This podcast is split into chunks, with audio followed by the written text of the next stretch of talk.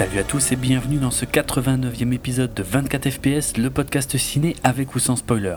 Moi c'est Jérôme. Et moi c'est Julien. Et je sais pas si tu as senti ça, mais euh, la colère gronde sur les réseaux sociaux.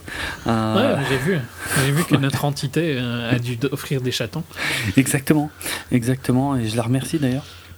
Euh, parce que ouais parce qu'on a on a du retard on a du retard sur la sur notre traitement en fait du, du film Deadpool donc euh, mm-hmm. dont il va être question euh, dans cet épisode et bah, en plus, c'est de la faute de tous les deux, donc je peux même pas te blâmer pour une fois. C'est vrai, c'est vrai. C'est un week-end. fort triste, quoi. T'as décidé d'avoir une vie sociale un week-end et. Exact. Et j'ai décidé, euh, enfin, j'ai dû aller acheter des chaussures. Je note bien le dû aller acheter des chaussures. Oui. un vendredi et samedi, donc euh, dernier. Donc voilà. Mhm. C'est triste hein, quand même. Mhm. Tu te rends compte que ça, tu vas devoir l'expliquer parce que les gens vont se dire mais eh, comment ça, il a dû acheter des chaussures pendant deux jours? C'est que ça? Eh il y en a qui sortaient le 19 février, il y en a qui sortaient le 20 février. Mhm. Euh. tu te démerderas pour expliquer ça. Hein. mais je laisse le mystère. Pour les fans de chaussures, c'est assez facile de comprendre, mais c'est vrai que les autres euh, risquent d'être perturbés. Absolument, je confirme. je le suis. Toi, tu as eu l'explication, et, et, même avec l'explication, tu étais perturbé. Oui, tout à fait. Euh, donc voilà, Deadpool, on a mis le temps, mais ça y est, euh, l'épisode, euh, bah ça y est, on l'enregistre. Vous allez enfin pouvoir en profiter. Alors de quoi on va parler? Évidemment, on va parler des origines du super-héros dans les comics, comme on fait à chaque fois. On va parler de la jeunesse du film qui a été compliquée. On va parler de notre avis général sur le film sans spoiler, mais bon, maintenant vous l'avez tous vu. Et euh, tout ça, ce sera avant le signal sonore. Euh, signal sonore qui marquera donc euh, le début de la deuxième partie de l'émission, où là, on reviendra sur la plupart des scènes, en donnant encore une fois notre avis, mais plus détaillé, et où j'essaierai, mais je, vous préviens, je vais en chier, où j'essaierai de vous donner les clés de, bah, certaines références mentionnées dans le film. il faut savoir qu'il y en a plus d'une centaine, et je peux pas, je peux pas tout faire. j'ai pas tout, j'ai pas tout en tête, surtout hein, parce que je rappelle que je fais ces émissions sans notes. Euh, donc euh, voilà, on va faire ce qu'on peut, les principales en tout cas, euh, certaines qui méritent d'être d'être un peu disséquées ou relevées, et voilà, on fera ce qu'on pourra. ok pour toi Ok pour moi. Eh ben, écoute, avant tout ça, on va encore faire un autre petit truc, c'est que je vais revenir sur les droits d'adaptation des personnages Marvel au cinéma parce que euh, parce que quelques échanges euh, sur Twitter en fait à la sortie du film Deadpool m'ont euh, m'ont fait penser qu'il était peut-être nécessaire de revenir là-dessus, même si j'ai l'impression de l'avoir fait à chaque fois. je crois tous les films Marvel, mais qui n'étaient pas faits par Marvel, je crois que je l'ai expliqué. mais bon, c'est pourquoi pas le refaire encore une fois. Après tout, il y a de nombreux auditeurs qui nous ont rejoints il n'y a pas longtemps. pourquoi pas. Alors. Marvel, donc éditeur de comics, euh, était euh, peut-être euh, vous l'ignoriez, mais était au bord de la faillite à la fin des années 90. Et c'est à peu près à cette époque-là qu'ils se sont dit que. Ça paraît bizarre maintenant. Hein. À fond, ah oui, bah oui, c'est clair, c'est clair. Et, et, donc à cette époque-là, Juste pour remettre le contexte, hein, euh, bon, des films Marvel de grande échelle, il n'y en avait pas. Euh, il y a eu le, tout premier film tiré euh, d'un comics Marvel, c'était Howard le Canard, produit par George Lucas. Il y a aussi eu un Punisher avec Dolph Lundgren dans les années 80. Mais c'est voilà, c'était c'était soit très mauvais, soit des petits films. Enfin, c'était rarement des choses qui attiraient vraiment l'attention. Et euh, il, y avait quasiment que DC Comics en fait qui occupait euh, cette case euh, avec les différents Batman et Superman qui étaient les seuls à avoir du succès populaire et des budgets dignes de ce nom. Mais là, fin des années 90, il faut se rappeler qu'on est dans une période post-Batman et Robin, justement, qui est sorti en 97 et qui a mis un coup d'arrêt assez énorme aux films de super-héros à l'époque. Et pourtant, euh, Marvel se dit que, euh, ben, euh, à court d'options hein, pour gagner du fric, ils se disent que peut-être ce serait pas mal de vendre les droits d'adaptation de, certains personnages à différents studios de cinéma, donc pour les laisser faire des films et puis pour, pour rentrer de l'argent. Donc a priori, de ce que j'en sais, bien que j'ai pas étudié la question de fond en comble pour être franc, en fait, ce sont des contrats qui sont négociés, il me semble, une fois Donc ils vendent les droits d'adaptation pour un montant fixe. Et corrige-moi hein, si jamais je dis des conneries, mais il me semble que Marvel ne touche rien sur les films après qui sont adaptés donc de leurs personnages. C'est juste un contrat. Il me semble. Il me semble. Ça explique euh, que euh, généralement, euh, enfin surtout maintenant, ça je vais y revenir, mais Marvel en fait soutient assez peu la promotion de ces films qui sont faits par d'autres studios parce que ben, finalement à eux ça ne leur rapporte rien, si ce n'est que c'est pas tout à fait vrai parce que en général sur le coup ça augmente quand même les, ventes de produits dérivés liés à ces personnages et ça par contre le pognon leur revient quand même directement, sauf si ce sont des produits dérivés du film lui-même. Là ça revient plutôt au studio. Donc, euh, dans ce que je qualifierais de euh, d'ère moderne des adaptations de, personnages Marvel au cinéma, en fait, ça a commencé en 98 avec Blade, dont les droits ont été cédés à, la New Line. Il y a eu X-Men en 2000, c'était la Fox. il y a eu Spider-Man en 2002, qui a été le premier énorme, énorme, et qui était chez Sony Columbia et ainsi de suite. Daredevil chez la Fox, Hulk chez Universal, le Punisher chez euh, Artisan Entertainment. Euh, bon, Electra, c'était aussi chez la Fox, forcément. Les 4 Fantastiques chez la Fox. Euh, le Ghost Rider chez Columbia. Qu'est-ce que j'ai encore Bon, après, c'est quasiment que des suites, hein, des 4 Fantastiques, des X-Men, des, des, Ghost Rider, des machins. et puis, en 2008, la donne euh, a complètement changé. Ah oui, il y a eu la suite de Punisher en 2008 d'ailleurs, Punisher Warzone qui était chez Lionsgate. Euh, c'est dommage euh, qu'ils n'ont pas marché parce que il était, il était très mauvais celui-là, mais l'interprétation de Thomas Jane de tête. Alors, pas mauvaise hein Pas dans le Warzone. Dans le Warzone, ils avaient changé d'acteur. mais dans le premier. Mais dans le premier, ah oui, oui. moi, le premier Punisher de 2004, c'est euh, ben tiens, on avait la question il n'y a pas si longtemps des plaisirs coupables. Celui-là, je crois que je peux dire que c'est un plaisir coupable. J'adore ce film. Et pourtant, il est pas franchement fidèle aux comics, quoi. Et surtout à l'état d'esprit du personnage. Mais Thomas Jane en Punisher, moi je le trouve.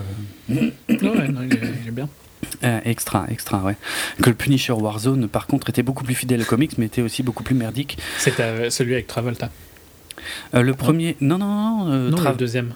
Non, non, Travolta et, Thomas Jane, c'est tous les deux dans le premier. Ouais. Ouais, et donc voilà, la même année que, cette suite de Punisher, euh, bah, la donne change complètement, puisque Marvel euh, ben, euh, gagne beaucoup d'argent finalement en, vendant ses droits à différents studios, et se dit qu'ils pourraient peut-être commencer à faire eux-mêmes leurs propres films. Et le premier film qu'ils ont fait, c'était Iron Man, donc produit par eux-mêmes. Cette fois, ils ne passent plus du tout par des studios externes, ils ont monté leur propre studio, donc Marvel Studios, et ils ont lancé Iron Man ça a été un beau succès qui a été suivi de Hulk euh, et de je ne sais plus trop maintenant euh, Thor, Captain America et compagnie, jusqu'à l'explosion Avengers en 2012 euh, qui, a, qui en a fait ben, l'un des studios les plus, les plus rentables en fait du, du, cinéma actuel. Du coup, c'est là que ça devient un peu compliqué à suivre. C'était Iron Man 2 avant Thor. Ah oui, c'est vrai que le Iron Man 2 faisait partie de la première phase aussi, ouais, exact, exact. Donc voilà, tout ce qui est Marvel, tout ce qui est Avengers, on va dire, et, donc Marvel Studios, voilà, c'est Marvel qui produit eux-mêmes leurs propres films, donc ils ne payent de droits à personne puisque les personnages leur appartiennent. Euh, et, euh, ils touchent, euh, forcément beaucoup plus directement les résultats des films que lorsqu'ils cèdent ces droits à différents studios. Bon, malgré ça, euh, les autres studios continuent de produire des films. Hein. Il y a euh, les X-Men Origins Wolverine, euh, toujours chez la Fox, X-Men First Class. Il y a eu même une suite de Ghost Rider chez Columbia. le reboot de Spider-Man, alors oui, qui va me permettre d'expliquer une chose très importante. puisque tous ces studios, en fait, qui possèdent des droits sur des personnages Marvel, peuvent continuer à les exploiter en fait tant qu'ils continuent à faire des films. C'est pour ça qu'on a eu aussitôt un euh, reboot de Spider-Man, c'est parce que euh, Sony Columbia en fait, euh, qui ne souhaitait pas continuer sur la lignée des, des trois précédents, devait produire un nouveau film pour pouvoir conserver les droits de Spider-Man. Et Spider-Man, ça reste malgré tout une, un peu une poule aux œufs d'or. Donc ils veulent surtout pas que les droits reviennent à Marvel. Et aujourd'hui, Marvel, bah Marvel, ça les fait chier, pour dire les choses simplement. Marvel, ça les fait grave chier que Sony Columbia ait les droits de Spider-Man, que la Fox ait les droits de, des X-Men et des 4 Fantastiques, enfin, ouais, plus ou moins. ça fait plus chier pour X-Men que pour les 4 Ouais, c'est clair, c'est clair. Euh, et en fait, ça explique pourquoi euh, ces univers ne peuvent pas se mélanger au cinéma. C'est justement à cause de ces histoires de contrat. Parce que euh, donc Marvel ne peut pas utiliser ses propres personnages, donc là je parle des X-Men ou de Spider-Man, euh, puisqu'ils en ont cédé les droits à d'autres studios. Et dans le même temps, euh, évidemment, les autres studios ne peuvent pas mélanger euh, leur univers avec celui des Avengers, parce que, évidemment, c'est bah, Marvel Studios qui a, qui a les droits et qui bah, soit les attaquerait en justice, soit leur demanderait des droits extrêmement élevés pour pour qu'ils puissent en profiter. Donc voilà la raison pour laquelle tout ça reste bien séparé. Là où ça devient encore plus compliqué, c'est que euh, certains de ces personnages ont arrêté d'être exploités par euh, les différents studios. Donc là, je pense justement au, euh, au Punisher, à Daredevil ou au Ghost Rider. Euh, comme vous l'avez probablement noté, en fait, euh, il n'y a plus de films qui leur sont consacrés. Donc les droits, au bout d'un moment, sont revenus chez Marvel. Marvel Studios, le, je sais pas comment dire, le vrai Marvel, quoi. Euh, donc c'est ce qui permet aujourd'hui à Marvel Studios de pouvoir euh, utiliser le personnage de euh, Daredevil et du Punisher d'ailleurs également, euh, bien que ces deux personnages étaient chez deux studios différents avant, maintenant qu'ils en ont récupéré les droits, ils peuvent de nouveau les, les exploiter. Bon, c'est dans une série télé, mais ils sont quand même intégrés au Marvel Cinematic Universe. A priori, ils évoluent dans le même monde que les Avengers. Là où ça devient encore plus compliqué, c'est euh, lorsque certains personnages euh, appartiennent à des franchises, à plusieurs franchises. On a eu le cas de Quicksilver, donc Vif Argent, qui appartient aussi bien aux X-Men euh, que aux Avengers ce qui a permis euh, d'un côté à la Fox de l'exploiter dans X-Men Days of Future Past dans une incarnation totalement différente de ce qu'on a pu voir dans Avengers 2. Euh, donc c'est bien le même personnage dans les comics, mais c'est pas du tout le même personnage au cinéma. Donc là c'est plus un flou juridique en fait qui permet à deux studios de, de les utiliser. En plus il faut savoir que si Marvel est Aujourd'hui, ça je vais en parler dans pas longtemps, mais aujourd'hui c'est un tout petit peu rapproché de Sony Columbia en ce qui concerne euh, Spider-Man. Euh, par contre, la Marvel est très très très fâchée avec la Fox et, euh, et enrage à chaque fois que, enfin, enrage de ne pas pouvoir récupérer les droits, surtout des X-Men. Les 4 fantastiques, je sais pas, hein, les 4 fantastiques il se pourrait qu'ils finissent par les récupérer. Je ne sais pas euh, encore quel va être le futur des 4 Fantastiques exactement, mais euh, c'est toujours la Fox qui a les droits, mais on dirait que même eux ne savent pas quoi en faire. Mais bon, mais la, mais la Fox aime bien faire chier euh, Marvel, donc je sais pas s'ils vont les temps, Ils auraient tort de. Enfin, ils sont tous les deux là pour faire de l'argent, donc euh, tu peux pas vraiment blâmer la Fox de vouloir garder euh, ah des licences qu'ils ont la possibilité de garder. C'est du business, hein, c'est du pur business, tout à fait.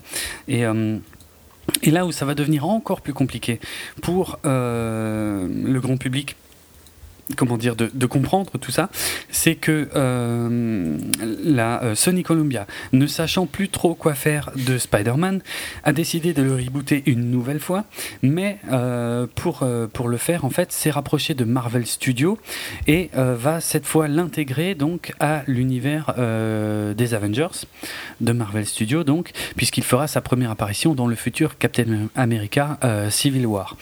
Et même s'il aura ensuite son film en standalone euh, qui sera euh, produit euh, par Sony Columbia, c'est avec l'accord de Marvel et désormais ils travaillent ensemble et, le personnage va évoluer en fait dans l'univers de Marvel Studios. La Fox, elle, vu qu'elle est plutôt fâchée euh, avec euh, Marvel, euh, ben, n'a pas d'accord de ce genre et en fait joue davantage sur une confusion en fait du public. donc c'était déjà le cas avec Quicksilver, mais c'est probablement encore un peu plus le cas dans Deadpool où, vu la nature du personnage, là ils se sont carrément amusés à, mentionner en fait des, des éléments de l'univers studio, euh, mais sachant qu'ils n'en ont pas les droits. Et on y reviendra forcément dans la deuxième partie, mais si on est très attentif, euh, ces éléments, on les comprend, mais si on fait vraiment attention, ils sont jamais mentionnés directement, euh, en tout cas par leur nom. Hmm.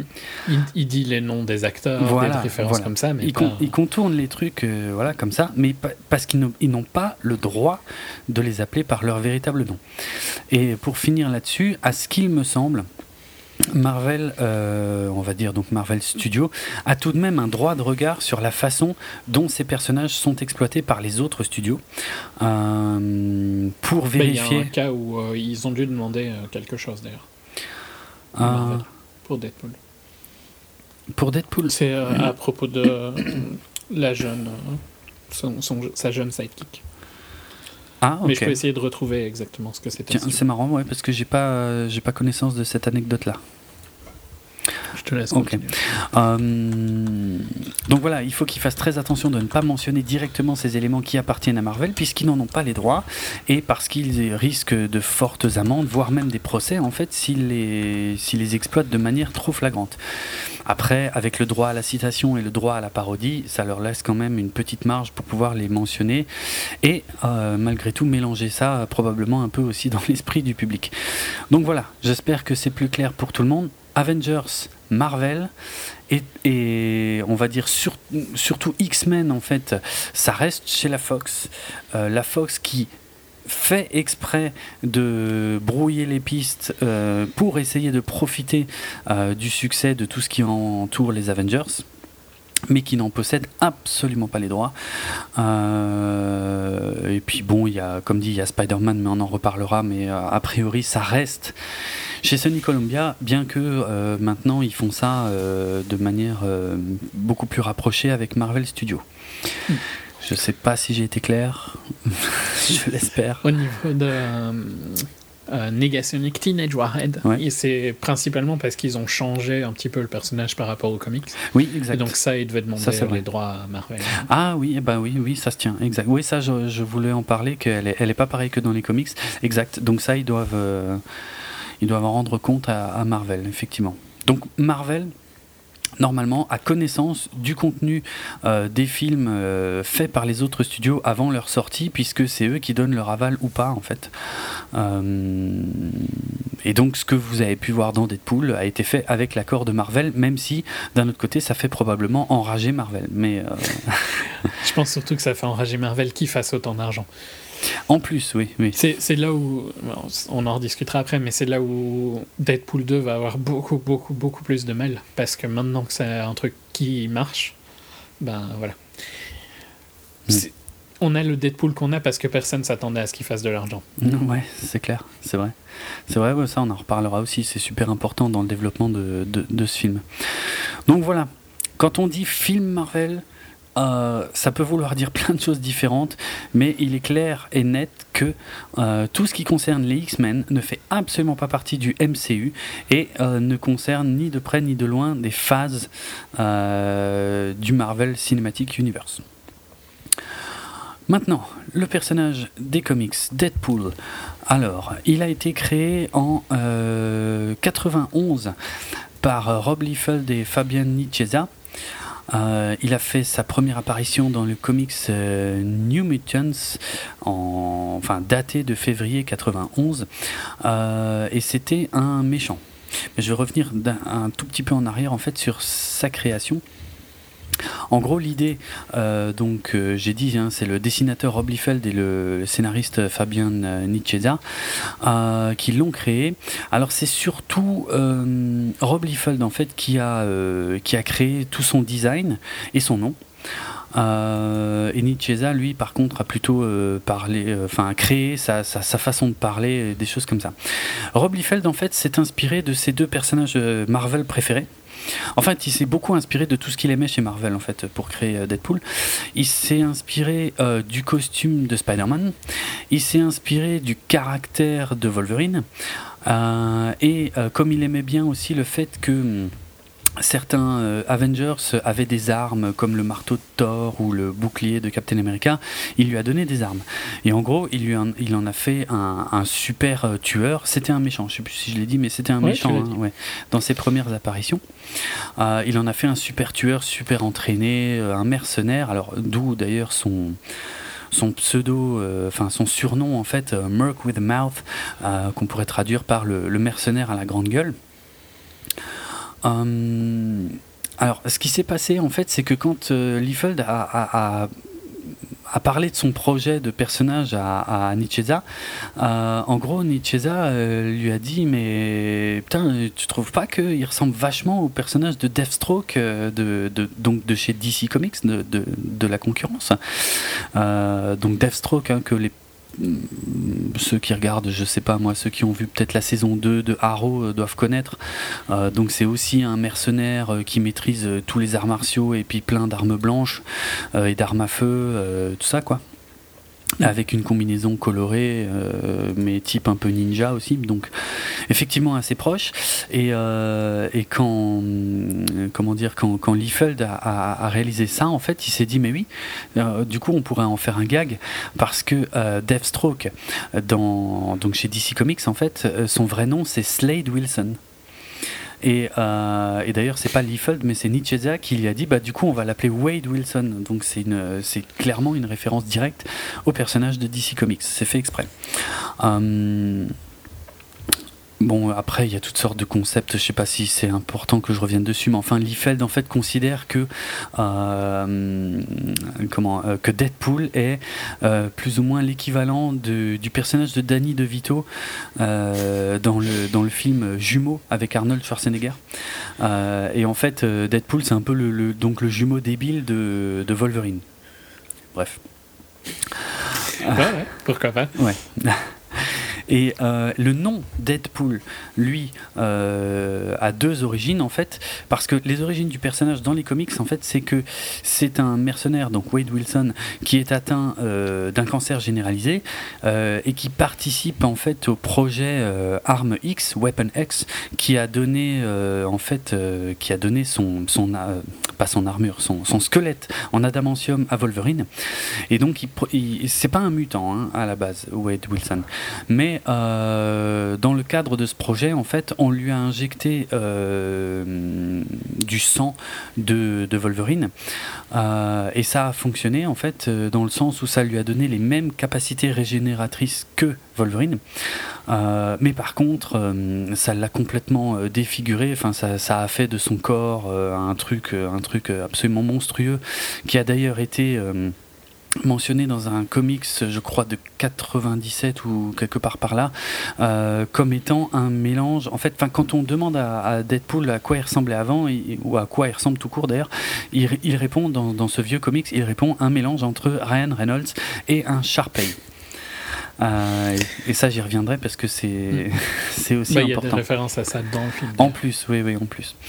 Euh, et donc voilà, il a, il a participé à ce projet, donc Arme X. C'est là qu'il a acquis euh, son pouvoir autorégénérant. Par contre, dans les comics, ça n'a pas complètement guéri son cancer. En fait, c'est, enfin, c'est un peu compliqué parce que pour être franc, j'ai jamais lu un seul comics consacré à Deadpool. Mais si j'ai bien compris, en fait, son, son cancer continue de progresser tout, tout en étant guéri au fur et à mesure par, euh, par sa, sa capacité.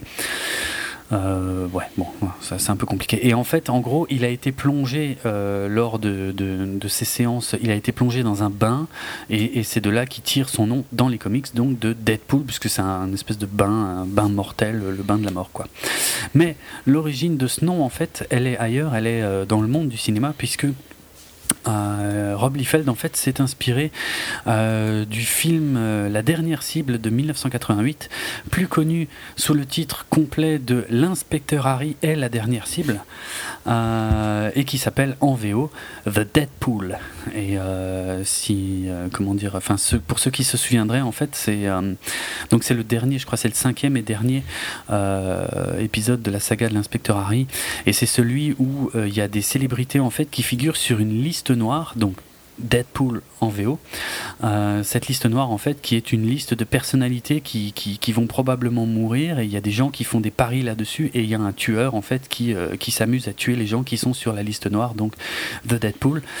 Et, euh, et ça, encore une fois, on a une référence très directe à, à ces origines-là dans, dans le film. Euh, qu'est-ce que je voulais dire encore rapidement sur les comics euh, C'est le fait que euh, au début donc c'était un méchant, ensuite c'est devenu plutôt un anti-héros. Et c'est surtout à partir de 97 en fait que le bon c'est seulement en 93 qu'il a eu ses propres comics. Et, et c'est en 97 que le titre a vraiment décollé avec donc un, gros changement puisque il était désormais écrit par Joe Kelly et dessiné par Ed Guinness Et, euh, et c'est là que, en fait, en gros, ils en avaient rien à foutre. C'est-à-dire, ils pensaient que le truc se vendrait absolument pas, et ils se sont complètement lâchés, et ils ont fait un Deadpool complètement taré.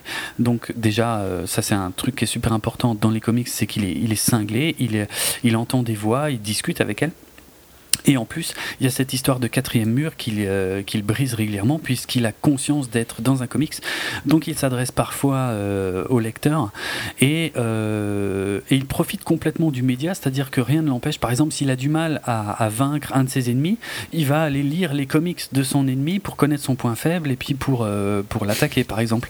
Ou alors il va aller regarder ce qui se passe dans les cases où il n'est pas présent. Enfin, il, voilà, ils ont fait. Il triche. Ouais, il triche complètement. Mais du coup du coup, le titre est devenu euh, complètement culte et le personnage euh, également parce que bah parce que ça ressemble à, rien d'autre quoi. Et en plus vu qu'il est cinglé même quand il croise euh, des X-Men ou Spider-Man ou toutes sortes d'autres personnages quand il leur dit qu'ils sont dans un comics bah les autres comprennent pas parce qu'ils se disent bah il est, fou. Mais c'est tout quoi. Ça va pas plus loin. Donc voilà. Voilà pour les comics. Maintenant au cinéma. euh, en mai 2000. Donc euh, quelques mois avant la sortie du tout premier film X-Men, en fait, c'est le studio Artisan Entertainment qui a annoncé euh, donc avoir acquis les droits auprès de Marvel pour faire un film Deadpool. Finalement, ils n'en ont rien fait. Et en 2004, c'est la New Line euh, qui a tenté de faire un film Deadpool avec euh, un certain David S. Goyer euh, au scénario. David S. Goyer, dont on reparlera dans un, dans un mois, en gros, hein, mais qui est capable du pire comme du meilleur, puisqu'il a, il a aussi. du pire probablement souvent du pire, mais par contre le meilleur, c'est du bon meilleur, quoi, parce que c'est, il a quand même écrit la trilogie Batman de Nolan, il a écrit Dark City. Il y en a un qui est pas mal, un qui est incroyable et un qui est très mauvais. C'est vrai aussi. Donc bof quoi, tu vois. et, n'oublions pas Man of Steel. Euh, On en reparlera dans un mois. ok. Mais euh, il, a, euh, il a également écrit, euh, je crois qu'il a écrit tous les Blades, euh, et puis il a notamment réalisé le troisième, dans lequel jouait un certain Ryan Reynolds d'ailleurs. Euh, enfin bref, capable du pire comme du meilleur, David S.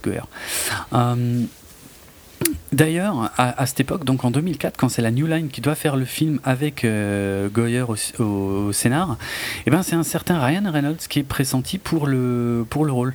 Pourquoi? Parce que tout simplement, euh, Reynolds a entendu parler de cette fameuse anecdote euh, dans les comics du fait que Deadpool disait que son apparence c'était Ryan Reynolds croisé avec un Sharpei.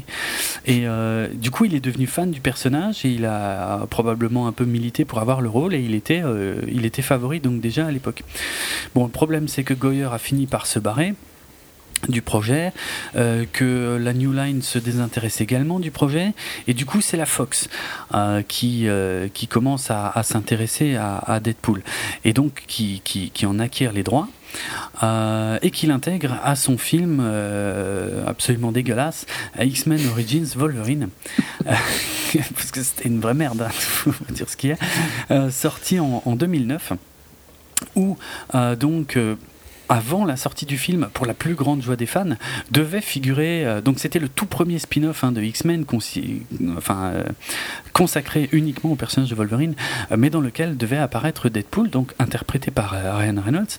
Et à la vue du produit final, les fans ont un petit peu gueulé, à juste titre, parce que même si l'interprétation de Reynolds avant la transformation était pas mal, euh, parce qu'il avait une grande gueule et tout, il se la pétait à mort, euh, et que le scénario était plus ou moins respecté, c'est-à-dire que en gros, euh, Deadpool naissait ben, du programme Weapon X, donc dérivé de, de ce qu'ils avaient fait et, et, qui était considéré comme raté sur Wolverine. Ça, c'était à peu près fidèle au comics, mais par contre, le Deadpool qu'on avait à la fin du film, et qui, soit dit en passant, n'était plus interprété par Ryan Reynolds dans les scènes d'action euh, tout à la fin. Hein. Il était interprété, alors je suis en train évidemment de chercher son nom, que je ne trouve pas. Euh, c'est Scott Atkins, voilà. C'est le, le, cascadeur et acteur Scott Atkins qu'on avait vu dans Expendables 2, si ma mémoire est bonne, euh, qui jouait le rôle de, de Deadpool à la fin. Il y avait quelques références discrètes euh, aux personnages euh, des comics, c'est-à-dire que les cicatrices rappelaient son masque, il lui avait cousu la bouche pour qu'il ferme sa gueule euh, parce qu'il avait une grande gueule, mais, mais en dehors de ça, il avait l'air particulièrement con. Et puis de toute façon, ce film était, était complètement à chier, donc voilà, ça marchait pas.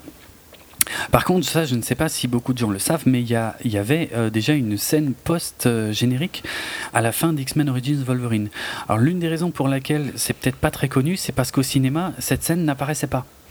Euh, où il y a eu que quelques copies du film, en tout cas, qui ont, bénéficié de cette scène. Mais on peut par contre la voir aujourd'hui sur les, les DVD Blu-ray. Et dans cette scène, en fait, on voyait le corps de Deadpool dans les décombres de, la centrale nucléaire. Euh, et on voyait la tête séparée du corps, mais on voyait la tête, en fait, qui reprenait vie.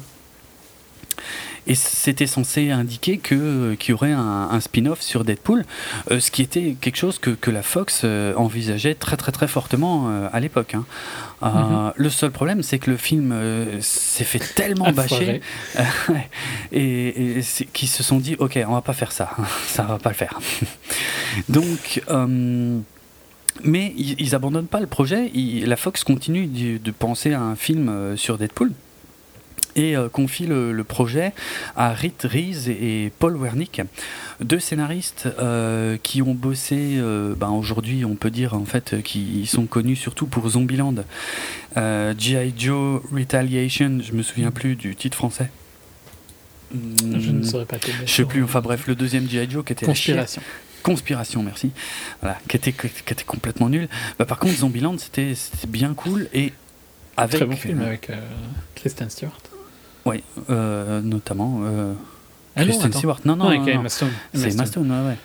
Euh, mais aussi. Et Jesse. Et Jesse Eisenberg, et, et, plein de références à la culture populaire. Ouais. Donc tout indiqué, a priori, pour, pour, un film, pour un film Deadpool. Donc eux, ils sont embauchés en 2010. ils écrivent. Avec, désolé, je te coupe, mais pareil, avec du cassage de quatrième mur. Ah, pas mal de Ah, exact, oui, oui, c'est vrai, tiens, j'avais pas fait le rapprochement, mais c'est vrai, ouais, exact. Exact. Euh, ils écrivent un premier jet euh, de scénario qui fuite sur le net euh, et qui apparemment plaît beaucoup aux fans. et qui donc incite la Fox à demander un, comment, un, test footage en fait, c'est-à-dire un, petit, un petit extrait, un petit montage, comme on avait pu voir récemment aussi avec Ant-Man, qui permet après au studio de décider si oui ou non ils vont donner le faveur au film. Um, Robert Rodriguez, le réalisateur, est envisagé pour euh, réaliser le film Deadpool. Euh, finalement, il se barre pour euh, réaliser un, des nombreux Spy Kids. Ensuite, c'est un certain Adam Berg qui semble être en bonne position pour, pour réaliser le film Deadpool. Alors, Adam Berg, en fait, c'est surtout un réalisateur de, clips. Alors, il a fait des clips, j'ai regardé vite fait, mais pour Aha, Death in Vegas, Deus, plein de gens que je connais pas, Haven, Wind, et puis la race de clip pour un certain Kent, que je ne connais pas non plus. finalement, ça n'aboutit pas. et c'est en avril 2011 que un certain Tim Miller est engagé comme réalisateur. Alors on va s'arrêter deux secondes sur lui puisque c'est donc bien lui qui a. Ce sera deux secondes à peu près. Oui, non, non, mais j'ai fait des petites recherches. Il y a quand même un, ou deux trucs à dire. Effectivement, c'est son premier film, euh, mais c'est surtout quelqu'un en fait qui a bossé jusque-là dans les effets spéciaux, qui a un, studio d'effets spéciaux. Euh, et en fait, euh, bon, il il a bossé un tout petit peu pour le ciné et aussi dans le jeu vidéo, puisqu'il était euh, responsable des cinématiques du jeu Hellgate London en 2007, euh, responsable des effets visuels dans Mass Effect 2 en 2010. Pour revenir au cinéma, euh, il a bossé sur Scott Pilgrim en 2010, le film Scott Pilgrim, et de nouveau du côté des jeux vidéo, il était responsable des effets visuels pour le MMO Star Wars The Old Republic. Donc voilà, quelqu'un de très visuel, mais effectivement qui fait euh, ses débuts en tant que réalisateur. Et il a bossé aussi sur, euh, avec Fincher dans euh, The Girl with the Dragon Tattoo. Ah, mais oui, comment j'ai pu oublier ça? Oui, je oui il, a fait, il a fait la séquence d'ouverture, tout à fait, de. ouais, de comment ça s'appelait Les hommes qui n'aimaient pas les femmes. Millennium, les hommes qui n'aimaient pas les femmes en français, ainsi que la séquence d'ouverture euh, de Thor. De On Thor. oublier ça. Ouais, ouais. Et, il était également euh, réalisateur de la seconde équipe hein, sur Thor 2. On va oublier ça. Oui, on va oublier ça. C'est important. Euh, on va rester sur Fincher, tu vois. Ouais. Ah, apparemment, donc lui, il a bossé sur euh, donc le, ce fameux euh, test footage qu'il a soumis à la Fox et ça n'a pas donné grand chose. Euh, en juillet 2014, ce fameux test footage, en fait, qui, qui, avait déjà deux ans, fuite sur Internet. Et euh, les fans, euh, ben, euh, enfin le voient parce qu'en plus il fait ça donc avec Ryan Reynolds qui fournit la voix, la motion capture pour le personnage. Ryan Reynolds qui depuis X-Men Origins Wolverine continue régulièrement de promettre qu'il travaille dur pour que pour que le film Deadpool se fasse. À un moment c'était vraiment bizarre d'ailleurs puisque lui il était parti du côté de DC Comics faire le l'incroyable Green Lantern voilà. il n'avait pas grand chose à faire hein, en même temps. Donc euh, autant qu'il fasse des tests footage. Hein, ouais, c'est clair, c'est clair. Mais euh, donc voilà, euh, en tout cas, ce test footage fuite sur le net et la réponse des fans, elle est énorme. Et du coup, quelques mois plus tard, genre mais deux mois plus tard, la Fox donne enfin son feu vert au film Deadpool. il confirme que donc ça fera bien partie du, de l'univers X-Men chez eux. Euh, les scénaristes continuent de réécrire en fait différentes versions du script, notamment une version euh, PG-13, donc une version, on va dire presque euh, tout public. pour info, en France, il est interdit au moins de 12 ans. C'est 12 seulement Deadpool? Bah, Ouais. Et franchement. Abusé. ouais. voilà quoi. ouais, c'est clair. Euh, parmi ces réécritures de scénarios, on, apprendra par la suite qu'ils ont dû euh, retirer des personnages Marvel euh, que je ne connais absolument pas, hein, donc que je vais juste mentionner, des, personnages qui s'appellent Garrison Kane et Cannonball, ainsi qu'un méchant qui s'appelle Wire. et en fait, c'est souvent pour des causes de budget qu'ils sont obligés de les enlever parce qu'ils sentent qu'ils vont pas avoir un gros budget et qu'ils eh ben, ils pourront pas faire ce qu'ils veulent. Donc voilà, ils retirent tous ces personnages par contre, il les remplace euh, par euh, le personnage féminin de Angel Dust, dont on va reparler. Il y avait aussi des hum, rumeurs sur une apparition du, personnage de Cable, mais ça on en reparlera aussi. Hum, et donc en gros, euh, bon, il y, a, de fortes présomptions sur le fait que ce soit Tim Miller et ou euh, Ryan Reynolds qui ait un petit peu aidé le, test footage à fuiter sur le net, euh, bien qu'il n'ait jamais euh, avoué publiquement que c'était bien eux, même si Miller a dit que franchement, il a dit un truc dans le genre, ouais, bah, si j'avais su que ça donnerait ça, ouais, je l'aurais fait moi-même. Mais bon, voilà, après, c'est peut-être aussi un moyen de maintenir le doute. En tout cas, euh, le film donc finit par se faire pour un budget de 58 millions de dollars, ce qui est pas beaucoup du tout pour un film de super-héros. Euh, C'est la moitié, voire euh, un tiers. Ouais, c'est quasiment un tiers des, de la plupart des films qui se font ces dernières années. quoi. J'essaie de remonter. Le, le, le dernier qui avait un, un budget similaire, 57 millions, c'était Ghost Rider, l'esprit de vengeance, qui était une merde sans nom. Euh, donc, euh, mais sinon, on a euh, quasiment toujours des budgets. si on remonte à plus de 10 ans, c'était Blade. Blade 3 avait un plus gros budget, quoi. Pour Ouais. donner. ouais, ouais. Parce que C'est le budget de Blade 2, quoi, qu'il a globalement. Mhm, mhm.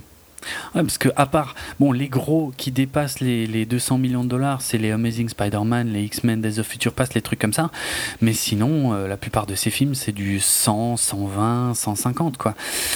Et lui, il en a que 58. Euh, du coup, je me suis perdu dans mes legs, euh, dans. Il n'en a que 58, Il en a que ce qui 58. permet plus, plus de liberté. hein.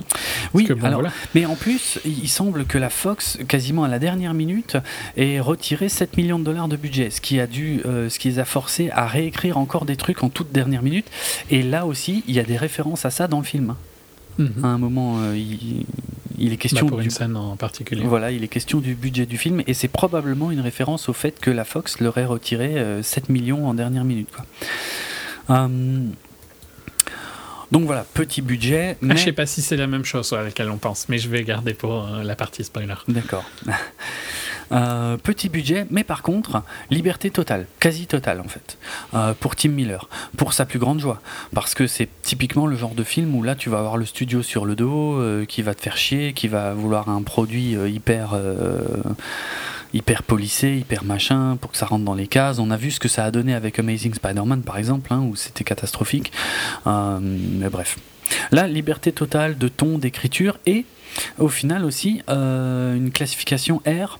Donc euh, pas juste un PG-13, bien qu'ils aient essayé de nous le faire croire presque jusqu'au bout, hein, puisque euh, c'était, euh, il y avait une annonce le 1er avril euh, 2015 euh, où ils annonçaient en grande pompe que le film était PG-13 et, les gens ont hurlé. et Ryan Reynolds a confirmé que c'était une connerie, que c'était une blague et que le film serait bien classé R.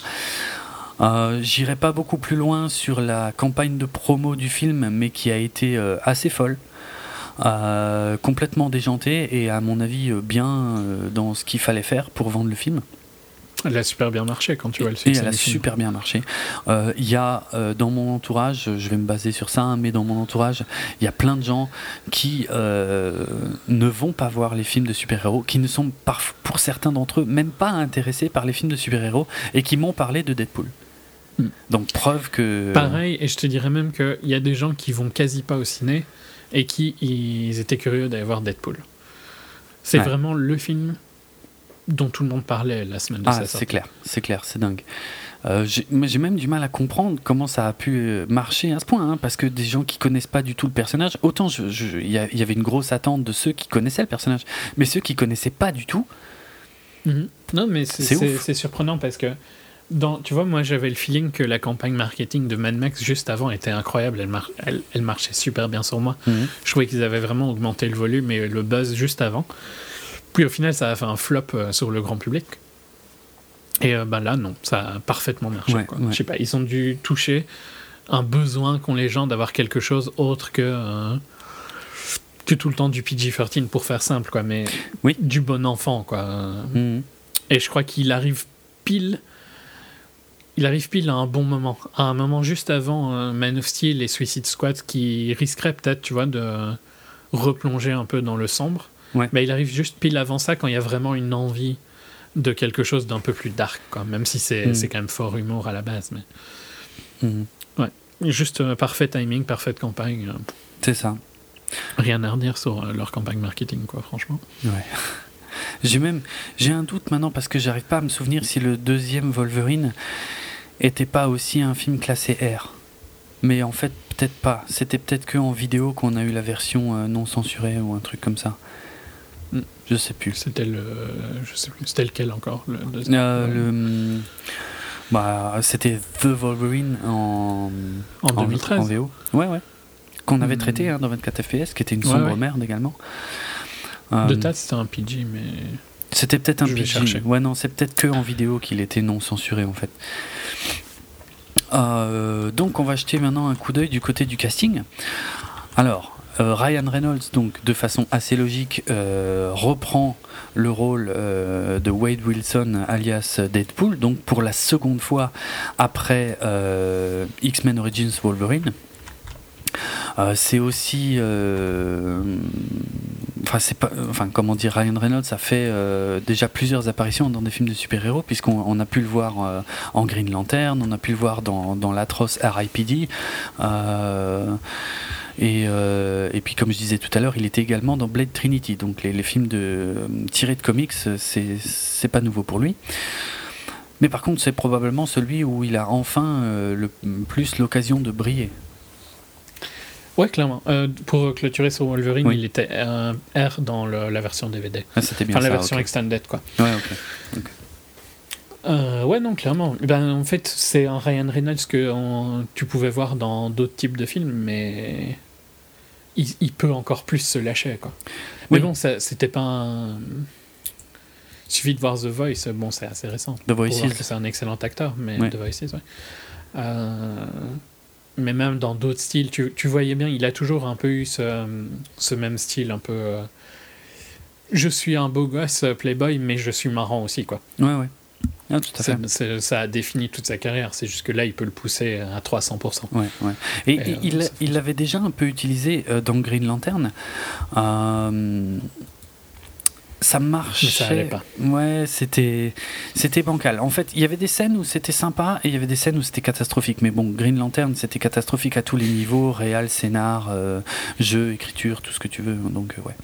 Et, mais là, effectivement, de toute façon, c'est ce qui est important dans le cas de Deadpool, c'est vraiment que Ryan Reynolds et Tim euh, Miller se sont lâchés. Ils ont pu faire absolument tout ce qu'ils voulaient, bah, sauf évidemment en termes de budget. Euh, mais voilà, en termes d'écriture, de jeu et tout, ils se sont dit ok, on s'en fout. De toute façon, la, la Fox n'y croit pas. Et ça, c'est un élément très très important dans le cas de ce film. La Fox ne croyait pas en ce film parce que sinon, il leur aurait, il leur aurait, il leur aurait donné un budget digne de ce nom. Et euh, surtout, ils auraient été beaucoup plus derrière l'écriture. Vu que c'est pas le Mhm. cas. Bah, c'est finalement ce finalement qui fait euh, le succès du film aussi, quoi. Ce qui est, euh, au final, peut-être une bonne chose. Euh, autre actrice euh, qui euh, a déjà, euh, comment, euh, fait des choses en fait. Travailler avec Dieu. C'est ça que tu voulais dire? Euh, non, mais oui, oui, il y a Firefly, oui. Et c'est- en plus, elle est particulièrement sublime dans Firefly. Faut- Nara. Ouais, ouais. Inara, ouf, chaque fois qu'elle apparaît à l'écran, euh, je, je retiens ma respiration, faut dire ce qui est. Euh, mais euh, non, mais moi, je voulais surtout parler du fait qu'elle avait déjà travaillé du côté de DC Comics, puisque elle a, elle a doublé euh, le personnage de Talia al Ghul dans des dans les dessins animés euh, Son of Batman et Batman Bad Blood, mais euh, elle est aussi maintenant connue pour le rôle de, alors, évidemment maintenant je vais pas retrouver son nom. Leslie Tompkins. Leslie Tompkins, voilà, merci, dans la série Gotham, même si le personnage n'a strictement rien à voir avec la Leslie Tompkins des comics, euh, ça fait toujours plaisir de voir Morena euh, Baccarin. Euh, et donc ici, elle interprète le rôle de Vanessa Carlyle. Euh, bon, J'y reviendrai, mais en fait, c'est un personnage qui, qui est également issu euh, des comics, même si euh, ici, euh, elle a un rôle assez basique euh, qui, qui va largement pas aussi loin que ce qu'elle euh, peut faire dans les comics. Euh, on a l'anglais. Excellente, hein, juste pour Ah oui, dire oui, un oui, oui, excellent. Excellente. Bon, il- bon c'est très cliché ce qu'elle fait ici, mais, euh, mais elle est bien. Ouais, mais elle, ça fonctionne bien. Tu crois dans, dans leur euh, l'alchimie entre les deux et tout ça. Oui, c'est vrai, c'est vrai. Ouais, ça, ça marche bien, ouais, dès le départ, exact. exact. C'était un truc qui fonctionnait pas du tout dans Green Lantern, d'ailleurs, maintenant que j'y pense. Alors que Ryan Reynolds jouait avec sa vraie femme, euh, dont j'ai plus le nom, Blake Lively, voilà. Euh, et pourtant, l'alchimie entre Mais les deux. C'est pas une très bonne actrice. Non, Non, c'est que, enfin, j'en sais rien, je l'ai vu que dans Green Lantern, c'est dire. Donc, euh, mais euh, C'est une, série, une, une actrice de série à la base. oui, oui, Gossip Girl. Gossip Girl. Mhm. Voilà. Ouais, non, non, ça marche beaucoup mieux ici, c'est- ça c'est vrai. Euh, donc, ouais, l'anglais Ed Screen dans le rôle de. Ah, je viens d'avoir un flash que euh, Ryan Reynolds était marié avec Scarlett Johansson Quoi? Avant Blake Lively. C'est vrai? Ouais, apparemment. Ah, oui. Désolé, mais ça m'a vraiment surpris. Ah oui, oui, exact, de 2008 à 2011, ouais, c'est vrai, tiens. Complètement Donc, je, zappé je ça. voulais t'en faire profiter. Merci. non, oui, c'est vrai. Complètement sorti de ma Euh, mémoire. Blake Lively, sinon, elle est dans The Town, que je t'ai conseillé. De... Elle n'est pas mauvaise dans The Town, D'accord. pour être euh, franc. Ouais, il faut vraiment que je le vois. Je suis vraiment à la bourre sur celui-là. Euh, donc, Ed Screen, je vais y arriver. Euh, dans le rôle de, du méchant, Ajax, euh, j'y reviendrai plus en détail euh, tout à l'heure, mais qu'on a pu voir donc, dans le rôle de Dario dans la saison 3 de Game of Thrones. Game of Thrones qu'il avait quitté pour pouvoir interpréter le rôle incroyable du transporteur. C'était incroyable ce film. Ouais. Ah ouais, vraiment. Je sais pas, moi j'ai pas J'en avais paré dans HS. Hein. Ouais, je Euh, crois, je suis crois. sûr. ouais, ouais. C'était immonde. C'était une grosse pub pour Audi pendant, euh, je sais pas, 1h30, Ok. 1h35.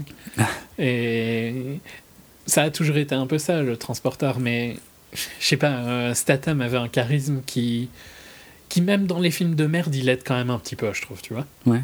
Euh, et ben, Ed Screen, non, quoi. Ok. Bon, ici, je dirais pas qu'il fait une performance incroyable, mais ça marche à cause de. À cause de, grâce à Deadpool. Bah, c'est ça, ouais. À- ouais, c'est ça. Euh, vu tout ce qu'il fait en face et vu, vu le, le- le fossé que ça crée entre les deux personnages, du Ouais. coup, ça marche plutôt pas mal en fait. Même si. Il joue tellement mal, mais il s'en moque tellement que ça, ça fonctionne, tu vois. Ouais, ouais, ouais. Mais enfin, non, c'est pas un bon acteur. Non, non, pas vraiment. Mais bon, son Enfin, côté. en tout cas, dans, dans tout ce que je l'ai vu, il était mauvais. quoi. Et j'ai rien vu qui, qui le sauvait. Là, là, ça gêne pas. Il gêne pas du tout le film ici. Hmm, mais euh, tu pourrais mettre un peu n'importe qui au final. Pense. Oui, oui ça c'est pas faux, oui, oui, c'est clair, pour être n'importe qui. Mais bon, j'aime, euh, ça fonctionne quand même assez bien, euh, euh, toutes les mous qu'il peut faire quand, quand Wade Wilson l'emmerde, ça marche bien, Je- ça m'a fait, ça m'a fait rire. Euh, on va mentionner encore euh, TJ Miller, TJ Miller euh, de la sitcom Silicon Valley, mais qu'on avait aussi pu voir dans Cloverfield et Transformers l'âge d'extinction. Il a aussi fait du doublage pour Dragon 1 et 2, euh, qui interprète Weasel, le hum, meilleur ami de Wade Wilson, sidekick de hum, Deadpool dans les comics. Un petit peu le même humour que dans Silicon Valley. Ah ouais? Ben, différent, parce que c'est une série euh, sur la tech et sur euh, une start-up euh, là-bas. Donc, tu vois, ça, tu peux pas vraiment mélanger, mais Mhm. je sais pas, il y a un côté un peu très arrogant dans sa performance dans Deadpool, qui est présente dans Silicon Valley. Mais que j'aime bien, hein. je le trouve super fan dans Deadpool. Ok, ouais. Hmm. Euh, la délicieuse Gina Carano, euh, qui donc euh, prend le rôle de Angel, euh, Angel Dust, une mutante, une méchante mutante. qui est, je crois, principalement appelée Angel en fait dans le film, qui a une, une, super puissance. La jeune Brianna Hildebrand qui interprète Negasonic Teenage Warhead, donc c'est la mutante dont tu parlais tout à l'heure, dont les pouvoirs ont été modifiés par rapport aux comics, puisque dans les comics, il me semble qu'elle a des pouvoirs télé- télékinésiques. Or euh, là, euh, après, Elle est plus visuellement puissante, on va dire. ouais, c'est ça. bah, elle peut, elle peut en fait dégager des charges, euh, enfin produire des, des, des charges atomiques en fait, donc, euh, donc du coup créer des explosions, des choses comme ça.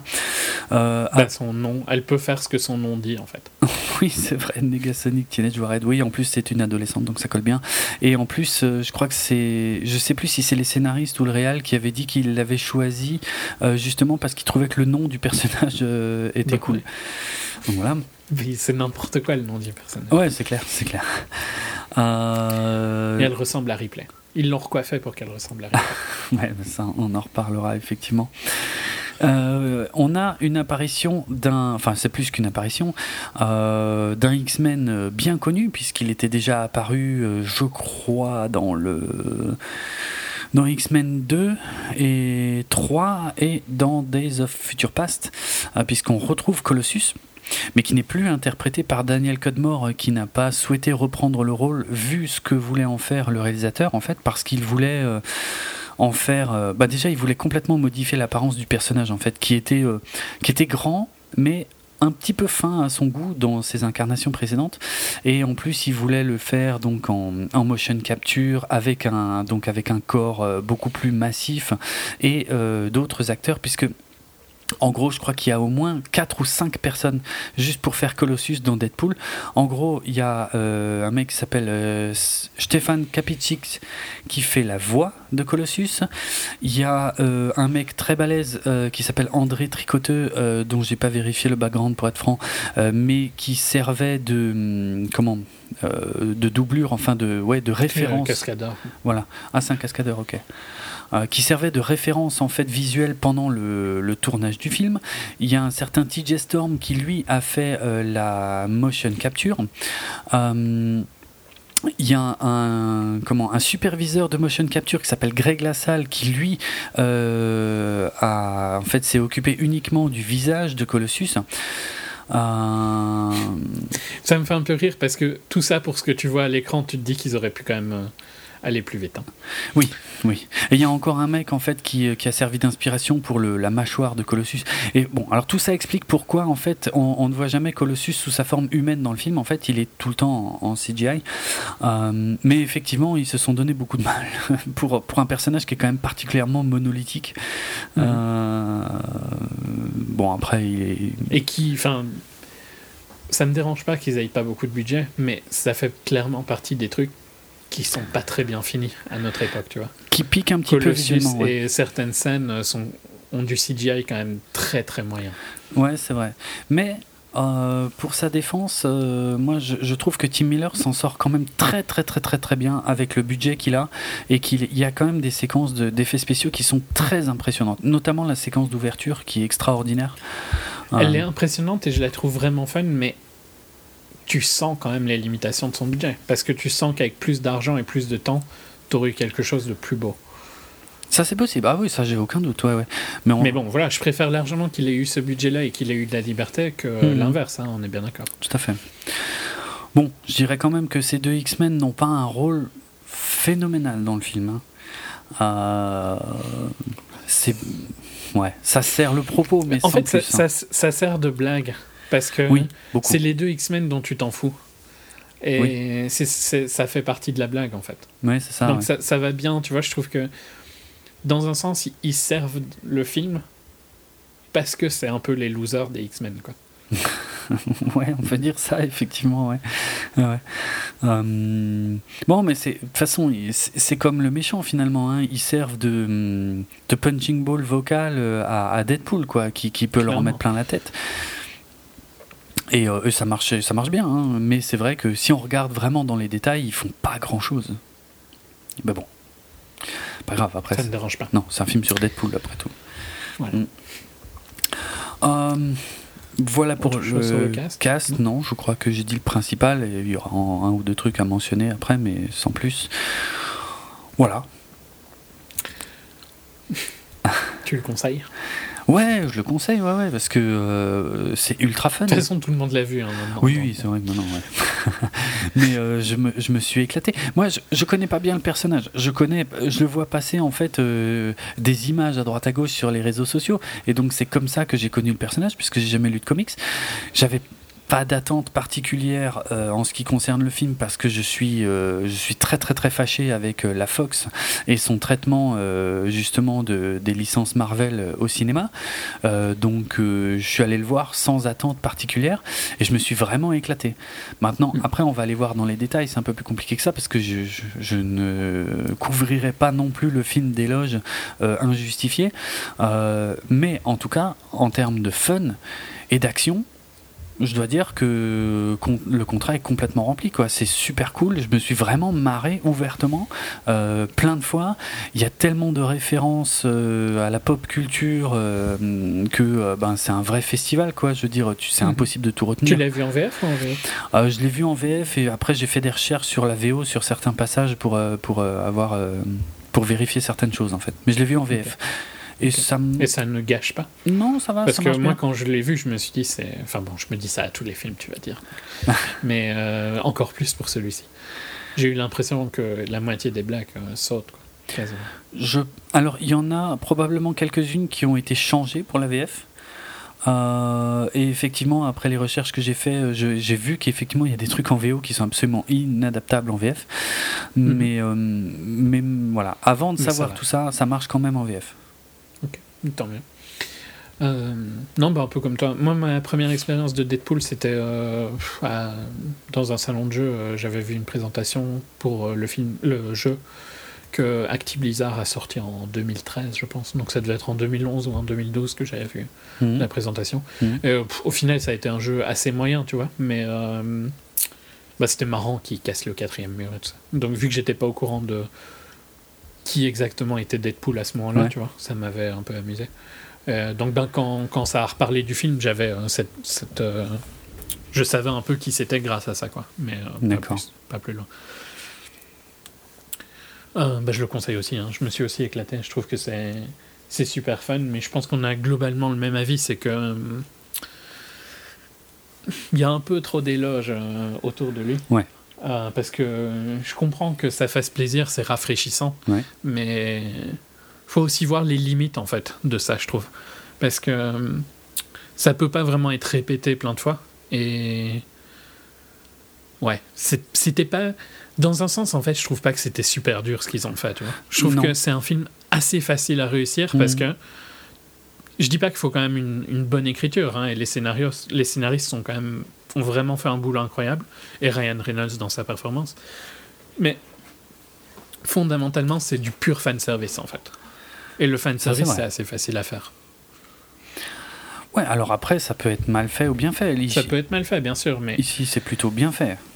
ouais, ouais, c'est clairement plutôt bien fait. C'est juste que je trouve pas que ce qui, je trouve qu'il y a rien de vraiment innovant en fait dans Deadpool, malgré ce que beaucoup trouvent. Bah, je suis d'accord.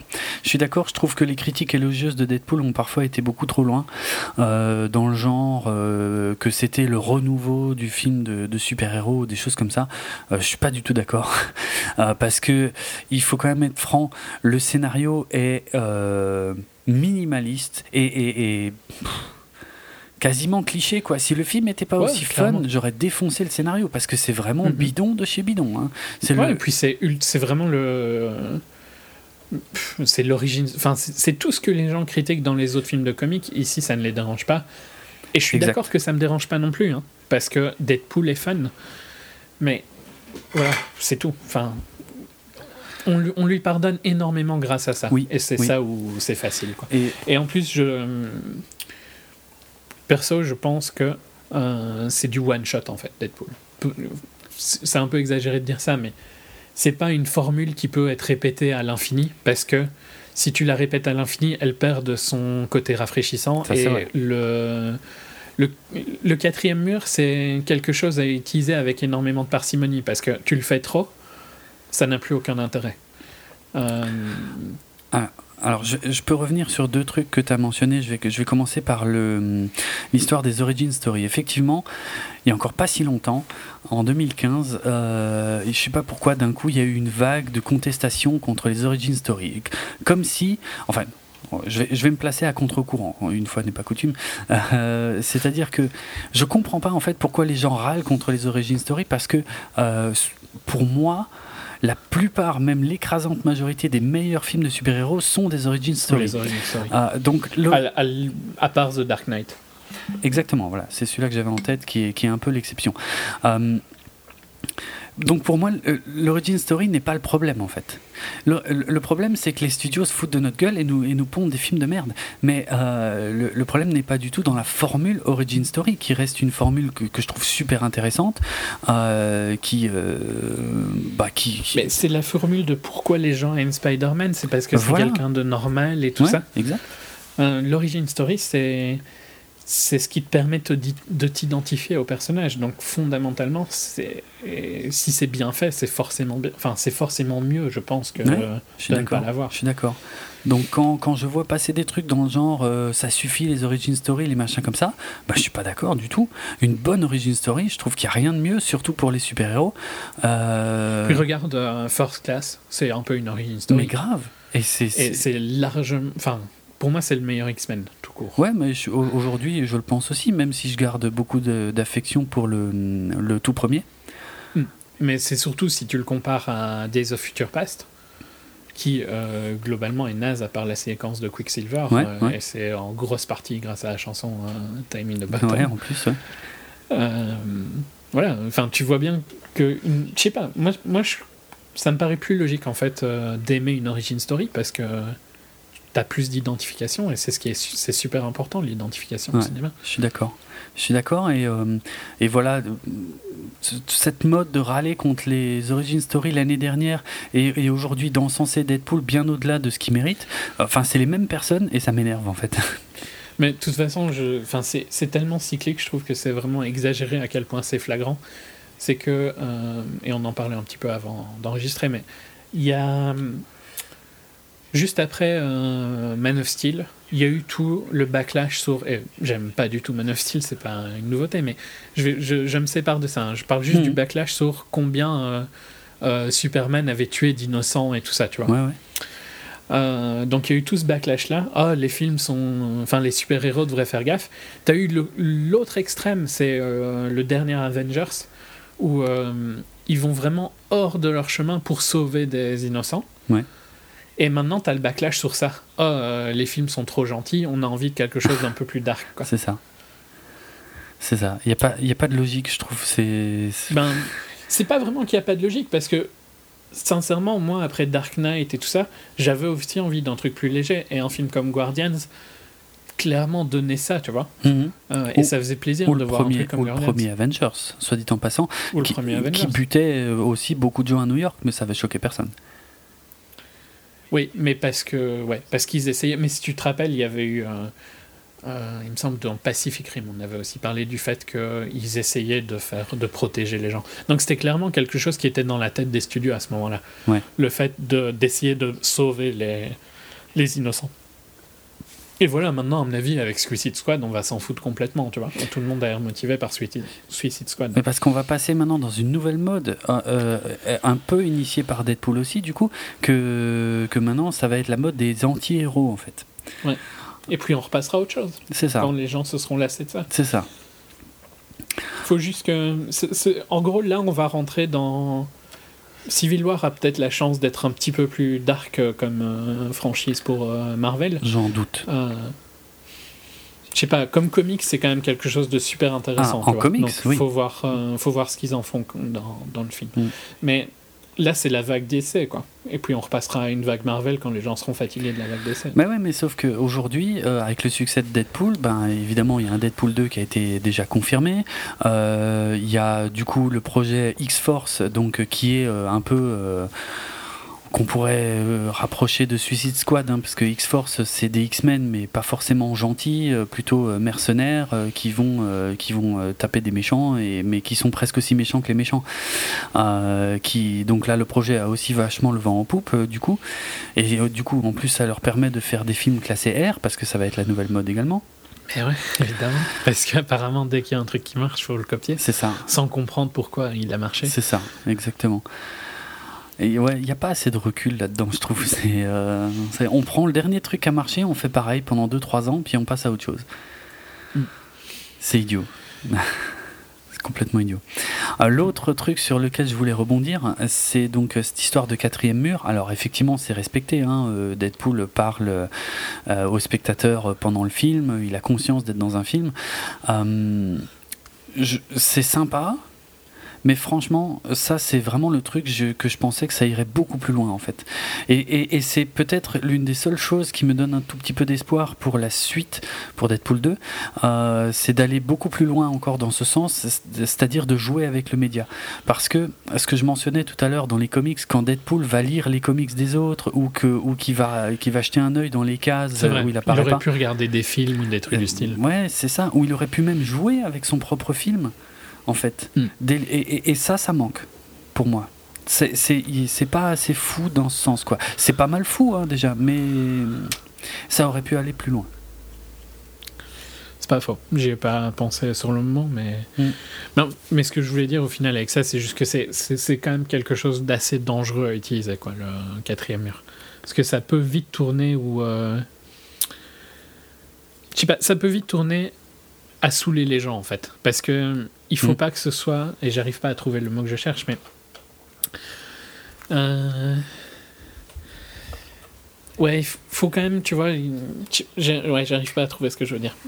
Mais si tu le pousses trop, tu passes dans une autre. Euh, les gens vont te trouver pathétique en fait. Mhm. Si tu essayes trop, tu vois. Ouais, ouais. Euh, et, et la, la, limite entre fun et pathétique, enfin la ligne entre fun et pathétique, elle est toute petite. Donc mhm. tu as intérêt à pas la dépasser. C'est ça. C'est pour ça que j'espère que dans la suite, plutôt que de continuer à juste parler au public, j'espère vraiment qu'ils jouera avec le média et qu'ils pousseront le truc parce que sinon ce sera bidon, effectivement. Hmm. Ok. Euh, mais partie spoiler ou bah, enfin je voulais encore dire un truc c'est que euh, quand, quand j'entends que ça révolutionne le genre super héros ou des choses comme ça encore une fois je suis pas vraiment d'accord.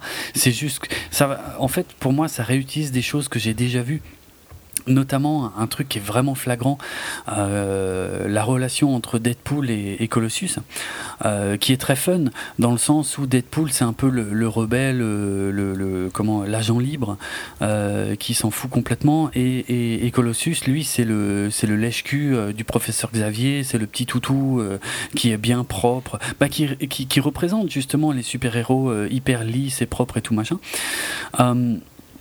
ça paraît frais et pourtant, euh, j'ai déjà vu exactement ça ben, dans le tout premier X-Men, justement, où il y avait. Bah c'est la relation de Wolverine avec. Euh, avec. Euh, comment il s'appelle? Ah merde.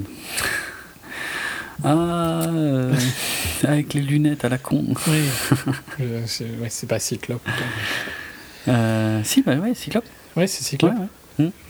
Et c'est exactement le même rapport qu'ils ont. C'est-à-dire, tu avais Cyclope qui était le, le, le, le toutou de, de Xavier, euh, qui représentait tout ce qu'il fallait faire, euh, tout le léchage de cul et tout, et euh, Wolverine qui était l'électron libre, qui lui faisait un fuck avec sa griffe, qui, qui, qui, se foutait de sa gueule en permanence, qui, qui contournait les règles, qui respectait exprès pas ce qu'il lui disait de faire, enfin, voilà. Donc cet équilibre-là, il n'est pas nouveau. Ils l'ont juste mhm. poussé plus loin parce que c'est classé R. Mais c'est déjà vu aussi dans un film Fox, euh, X-Men, quoi. Donc le film en lui-même n'est pas si euh, frais que ça, je trouve. Non. Ça, ça montre à Hollywood, par contre, que les adultes peuvent aussi aller au cinéma. C'est le seul truc.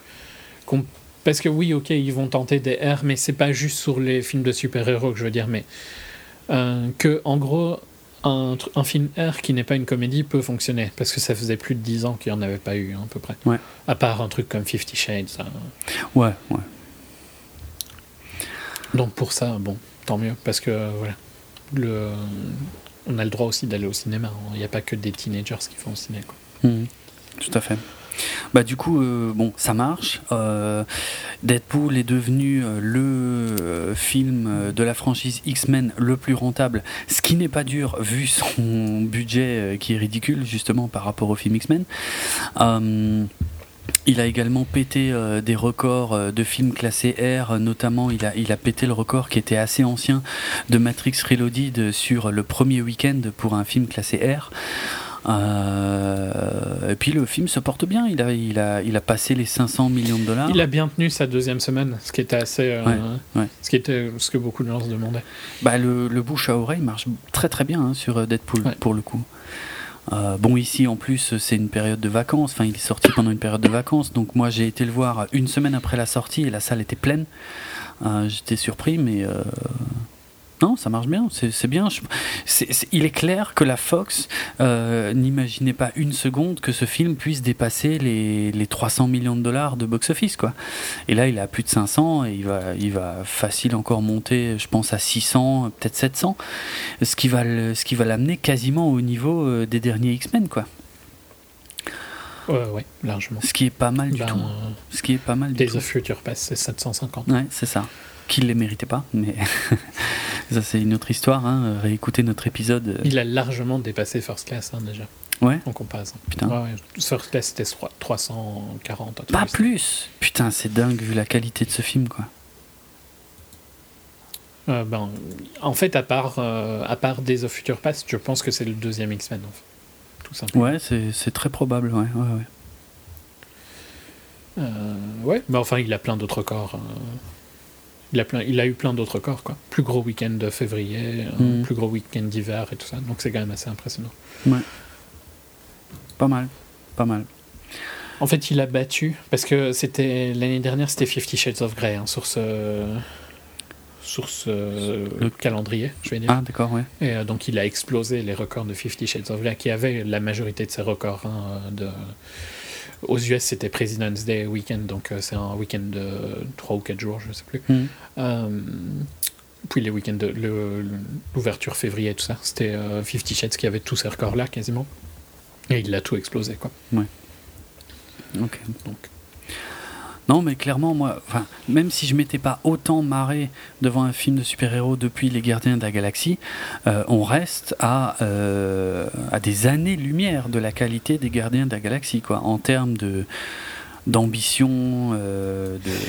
Ouais, d'écriture. c'est- c'est vachement différent parce que je me suis peut-être plus amusé à Deadpool et Deadpool est peut-être un film que j'aurais. Le genre de film marrant à re-regarder sur Netflix en faisant autre chose, quoi, tu vois. Mhm. Parce que euh, tu vas rire des dialogues et tout ça. Ouais. Mais euh, ouais, il n'y a pas beaucoup d'ambition dans Deadpool com- en comparaison à Guardians, qui a, qui a aussi pas mal de références moins, évidemment, parce que le film n'est pas basé que sur ça, mais qui a une vraie histoire à côté de ça, qui, c'est ça. qui a des persos développés et tout ça. Ici, sincèrement, euh, Deadpool est développé, euh, et encore. Et les autres, il n'y a rien. C'est du, Ouais. c'est du one note, quoi. Même ouais. si j'aime, j'adore euh, Morena Baccarin, je trouve qu'elle est sublime et que son perso est fun et que sa relation avec euh, Deadpool fonctionne, mais elle n'a pas de. Elle a un micro background et encore, euh, sincèrement, c'est parce qu'on te le dit, quoi. Parce que. Il n'y a rien qui te le prouve au final, tu Mhm. vois. Euh, c'est un peu d'exposition au final son background parce que y a, tu le vois jamais. Non, vrai. Euh, et les autres, ouais, euh, Ajax il est marrant juste parce qu'il s'appelle Ajax, hein, globalement c'est ça la base. Oui, c'est clair. Et euh, TJ Miller, ben, moi je l'aime bien et je trouve que son interprétation est fun, les dialogues qu'il a avec euh, Deadpool et, sont cool, mais pareil, il y a rien quoi, autour de lui. Non. Donc euh, ouais, il y a, c'est bizarre parce que je critique le scénario alors que c'est aussi le scénario qui est la force du film. C'est juste que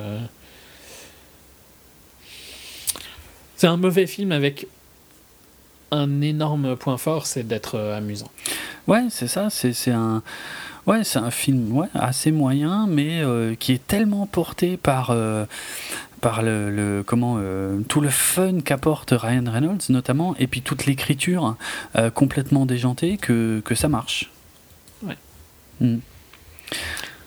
Mais bon, c'est presque un malentendu hein, du coup, parce que justement c'est ça le problème qu'ils vont avoir sur la suite. Vu le Mhm. succès du premier, ils vont essayer forcément de faire une suite avec un gros budget et forcément euh, avec plus de contrôle du studio et bah ça risque de, de sabrer le truc quoi. Je pense que dans, dans le genre de truc qui. S'ils veulent choquer ou surprendre les gens, tu vois, il faudrait que, par exemple, euh, il ait une relation avec Cable.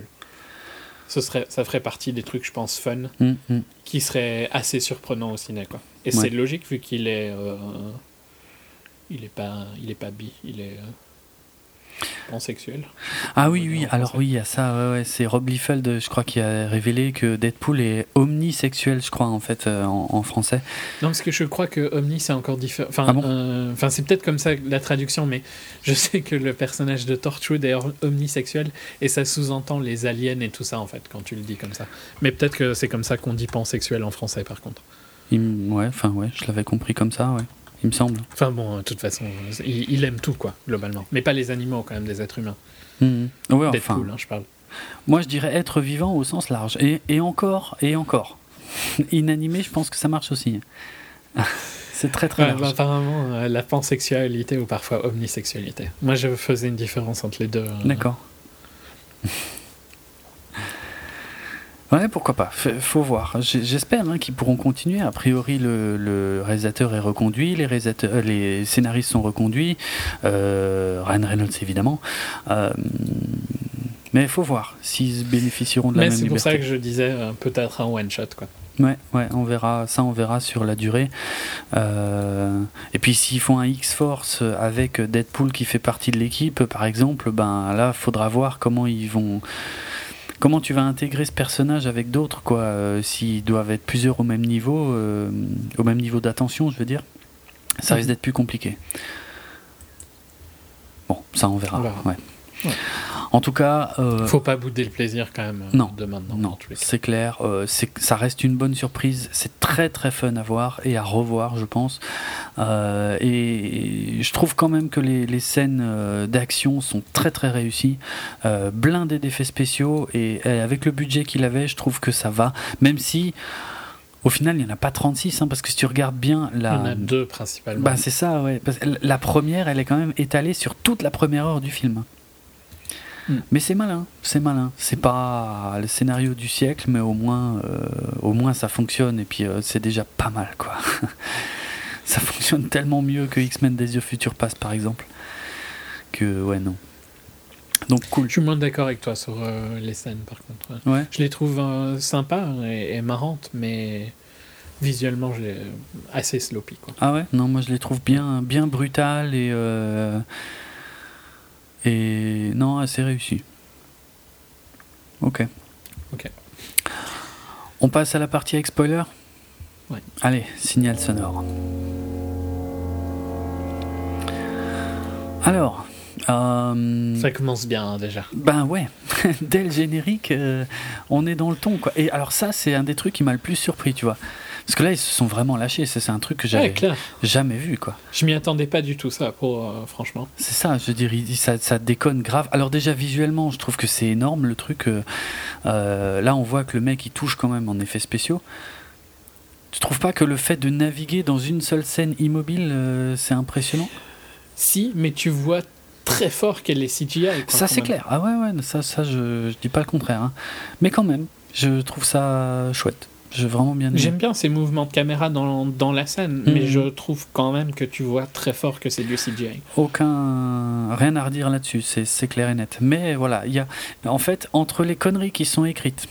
Et il y, a- il y a tout de suite d'ailleurs euh, une référence, puisqu'il y a le gobelet avec marqué Rob L, donc euh, référence à Rob Liefeld. Le... Ouais, lui, de toute façon, il va être là pendant euh, tout le film, les, les références euh, Rob Liefeld. Euh, donc tout de suite, en fait, c'est-à-dire que la caméra tourne, mais il y a tout le temps quelque chose à voir, en fait. Il y a, euh, il tire le slip, euh, je sais pas, t'as le l'allume-cigare dans la bouche du gars, euh, il y a. Il y a un truc euh, Hello Kitty qui, qui tombe. Oui. Il me semble un genre un baume pour les lèvres Hello Kitty. Ouais, c'est ça. Il y a, il y a, il y a plein de trucs à voir. Il y a, tiens, il y a la couverture du magazine People avec euh, Sexiest Man Alive avec Ryan Reynolds, euh, qui est une vraie couverture. Qui, hein. ouais, et qui aura plus tard la même, mais avec euh, Hugh Jackman. Exact, qui est une vraie aussi. Hein. Euh, ouais, ouais. Bah, donc déjà, on est, on est déjà dans le méta. Euh, boum, il y, a rien, tu vois. C'est un plan. Techniquement, c'est un plan fixe, mais euh, juste on navigue dedans et il y a déjà tellement de conneries. Euh, le, le rôle principal, c'est euh, God's Perfect Idiot. Et pour être franc, je me souviens pas de ce qui était écrit en français.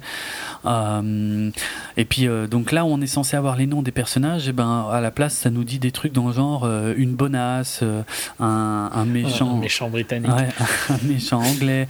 Euh, on peut voir une petite euh, carte avec euh, avec Ryan Reynolds avec un costume vert, euh, comme si c'était enfin un truc de Green Lantern. Il y a le, le comique de service, une adolescente euh, comment au caractère bien trempé. C'est pas les mots exacts, hein, je me souviens plus, Ouais, mais ouais. des trucs comme ça quoi. Le un- le caméo euh, gratuit. Qui est un des meilleurs caméos de Stanley depuis des années. je suis tellement pas d'accord. Ah, moi, je trouve que ça va parfaitement avec son, sa tête de vieux pervers. Quoi. Ah ouais. Pour une fois, en fait, il, il est, il va dans le caméo qu'on lui a mis, tu vois. Ah ouais, non, moi j'ai vraiment bien aimé ce caméo-là, parce que Ah bon on insiste moins que dans des trucs comme Guardians ou quoi. Ça c'est vrai. Et en plus, ça lui va bien comme vieux euh, annonceur de stripteaseuse, quoi. Sure, ouais, ok. Bon, on y reviendra à ce moment-là, mais moi, je trouve que ce caméo n'a rien à faire là. Mais on y reviendra. Euh, produit par des trous du cul, euh, écrit par les vrais héros, euh, ce qui est pas faux. Enfin, ce qui est pas faux. Oui et non, parce que le scénario est quand même pas faux. Mais c'est pas mal, vu que c'est eux qui l'ont écrit. Mais c'est ça, c'est ça. Et puis euh, réalisé par, alors je sais, pareil, je sais plus ce que c'était en, en français, mais un, un overpaid tool en VO, donc un, Un idiot surpayé, on va dire. Ouais, c'est ça. c'est génial. Franchement, c'est tellement classe. C'était tout de suite, t'es dans le ton, quoi. Ouais, ouais, clairement. Voilà. Bon, après, t'as toute la scène du taxi où, pareil, hein, euh, je veux dire, il s'emmerde, il joue avec la vitre, il colle le chewing-gum sur la caméra. euh, Et puis, euh, bon, t'as le petit. Après, speech de présentation, le gros plan sur les couilles quand il passe devant. Euh, et puis, bon, il se présente. euh, Bon, après, tout ça, c'est pas, pas le plus important. Je vais pas beaucoup revenir là-dessus, mais. euh, Ouais, c'est surtout voilà sa façon de se présenter quoi. Euh, euh, Pool Dead euh, quand il dit son nom, euh, quand il demande euh, la vie amoureuse du chauffeur de taxi, quand il, il regarde sa montre, il dit j'ai attendu un an, six jours et je sais plus combien de temps et la, et la montre, merde c'est quoi déjà la montre? Adventure Time. quoi, Adventure Time, ouais merci. Mm, mm. Donc La petite montre de gosse, quoi. oui, oui, c'est ça. Et puis en, en coupe, euh, enfin euh, pour alterner avec ça, on a l'introduction. J'adore la vie du taxi, par contre, hein, parce que ça reviendra aussi. euh, Oui, C'est vrai. Enfin, après, euh, c'est limité hein, ce qu'on sait sur lui Ouais, au ouais, final. mais c'est un petit détail marrant. Mais c'est cool que ça revienne, ouais, quelque part en fait. Ouais, Mm. ouais. Même si techniquement il se fait entuber, donc ça paraît bizarre qu'il revienne, mais enfin, bon. Ouais. Euh, on a aussi l'introduction du méchant qui livre ses mercenaires à, je sais pas, à un russe qui a l'air encore plus méchant, et puis quand le russe lui parle mal, il le soulève comme si de rien n'était. Euh, le russe, euh, après, il dit euh, putain de mutant, voilà, comme ça c'est fait, c'est dit, même si techniquement c'est pas vraiment des mutants, puisqu'ils ont acquis leur pouvoir suite à des, des expériences. Euh, mais tout ça, en fait, c'est de l'expo, mais maline, en fait, enfin, plus ou moins. hein. Mhm. Plus pour Deadpool que pour les méchants. Les méchants, c'est assez caricatural, mais bon. En plus, moi, j'ai un souci avec le pouvoir d'Ajax parce que quand il l'explique dans le film, il dit que euh, il sent plus la douleur, alors que là, il soulève le mec avec une seule main, mais jamais il a dit qu'il avait une super force, en fait. Je trouve ça chelou. C'est Angel qui est censé avoir la super force, mais bon, bref, détail. Peut-être qu'il était très léger. Euh, oui, oui, bon, ça doit être sûrement ça. Euh, ah tiens, il y a le gag aussi euh, du fait qu'il euh, qu'il a oublié ses munitions, qui revient deux fois dans le film d'ailleurs. Est euh, en fait euh, le budget. Exactement. euh, c'est un peu à cause de ça. C'est lié au budget, ouais, ouais, c'est fait exprès. En fait, c'est parce que euh, il aurait dû avoir beaucoup plus de trucs avec des armes à feu, et puis euh, ben, pour des questions de budget, ils ont dû couper ça, et donc du coup, il y a, il y a ces deux gags dans le film, quoi. Donc il nous explique ben, qu'il qu'il lui reste 12 balles et qu'il va devoir se démerder avec ça. Il le paye avec un high five. Tiens d'ailleurs, tu sais quoi, ça en VF, c'était pas trop con. Parce que il lève la main et dans la VF, il lui dit Tu acceptes les checks Ouais, ok. C'est malin, non? Pour une fois qu'il y a un travail d'adaptation qui colle. Euh, Non, j'ai trouvé ça malin. Ouais, ouais, non, c'est pas, c'est pas trop. Parce que c'est pas du tout ce qu'il dit en, v... en VO. En VO, il il dit vraiment high five, quoi. Mhm. Et donc, il le dépose sur le bord de l'autoroute. euh, et, euh, et là, en fait, on, on a. euh, bon, il y a une petite introduction, en fait, où Deadpool s'adresse pour la première fois au spectateur. Il explique qu'il a pu faire ce film en, en léchant les couilles de, de quelqu'un qui rime avec Vulverine en français. Et puis il fait une ou deux blagues sur donc l'origine australienne de Pulverine. en VO. ouais Wolverine en, en VO exact et euh, ouais il se fout de l'origine australienne de Hugh Jackman Mhm, Down Under et tout ça. Mm. et euh, et tout en faisant son petit dessin qui me fait beaucoup rire son petit dessin Euh, parce que le mec il ressemble pas du tout à Francis tu vois. Il y a juste marqué Hi I'm Francis. Et en plus techniquement personne ne le connaît sous ce nom là et, euh, et pourtant quand il arrive dans la voiture alors maintenant je sais pas si je me mélange les pinceaux avec le, le test footage ou ce qui est vraiment dans le film parce que là en fait toute la séquence où il est sur le bord de l'autoroute et où il saute dans la voiture et toute la scène d'action qui s'ensuit est une recréation presque à l'identique du fameux test footage en fait qui avait euh, fuité en 2014 mais le fait qu'il cherche Francis avec ce dessin pourri, ça me, ça m'éclate. C'est, c'est stupide, mais ça m'éclate. Non, mais c'est, c'est, super fun. Ouais, ouais. Pas, de, pas de souci. Et puis, euh, et puis voilà, quoi. Première scène d'action, je trouve que t'en prends plein la tête, quoi. Il y a des cascades de partout. euh, ok, CGI, mais euh, en plus, il arrête. il- il- c'est punchline sur punchline. C'est. C'est ultra fun, quoi. Je veux dire, l'anecdote du cuir euh, des sièges, apparemment, ça parodie une pub américaine, donc nous, ça nous parlera pas. Euh, mais il sort tout, tout un tas de conneries, et puis. euh, ah non, moi, c'est là que je trouve, par exemple, que les, les- les scènes d'action sont super impressionnantes, parce que je trouve que les coups font mal, en fait. Ça, ça va. C'est juste qu'en fait, en général, autour de lui, tu vois, tout ce qui est voiture et tout ça font très très CGI. Je suis C'est mon problème avec le, Je suis d'accord. les scènes. Je suis Ça, d'accord. C'est tout le temps ce qui revient. hein. C'est que lui, ça va. Et les a- l'action euh, à pied, je vais dire, ça va. Ouais. Mais tous les décors et tout ça font très CGI. Enfin, pas les. Ouais. Les objets dans les décors, on va dire. Ouais, ouais. Pour, euh, C'est pas faux, hein. encore une fois, c'est pas faux. Mais ça, ça va tellement vite. Et, et ça fait tellement mal. Tu vois, quand, quand la bagnole commence à faire des tonneaux en l'air, que ça ralentit, et voire même que ça s'arrête à un moment sur lui, euh, une seconde, et après, en fait, t'as de nouveau le truc en vitesse réelle, et là, franchement, t'as les mecs qui s'éclatent, et t'as as celui qui vole contre le panneau et tout machin, mais c'est juste sublime, quoi. C'est tellement violent en ouverture du film. J'ai même eu peur, d'ailleurs, que. Et, et d'ailleurs, c'est un peu le cas hein, au final, qui, ne retrouve pas ce niveau, euh, cette intensité dans le reste du film, et c'est un peu le cas. Moi, je trouve ouais, ça. Parce que c'est largement la meilleure scène d'action. Ouais, ouais, ouais, on est d'accord. Celle de la fin, je la trouve assez bof en fait. Ouais, elle est plus. Enfin, elle est pas mauvaise, tu vois, mais elle est, elle est vachement cliché. Ouais, elle est beaucoup plus classique, hein, c'est clair. Première surprise en ce qui me concerne, c'est que euh, on enchaîne directement sur la hum, comment euh, la X-Mansion, l'école du professeur Xavier, que je m'attendais pas à voir aussi directement. Après, euh, ils ont les droits, il n'y a pas de souci, mais euh, même si euh, elle paraît très vide hein, cette école, puisqu'il n'y a que deux mutants. euh, ouais, je, je- ça arrive très tôt dans le film. J'étais, j'étais un peu surpris. Je je sais pas, hein, je suis pas sûr de ce que je dis, mais je me demande s'ils ont pas euh, réutilisé, parce qu'il y a quand même quelques plans de la, hum, du manoir. Euh, je me demande s'ils ont pas réutilisé soit du, hum, comment, du, du film stock Et du- du- ouais. euh, de, de- des films X-Men précédents, ou peut-être même de quelques prises de vue de, de X-Men Apocalypse qui arrive bientôt. Ce serait pas surprenant en termes de, de production Ouais, et de partage de budget. ce serait pas con de l'avoir fait comme ça en tout cas. De toute façon, c'est des, des shots assez courts. C'est juste que, bon, voilà, tu sais que c'est le manoir des.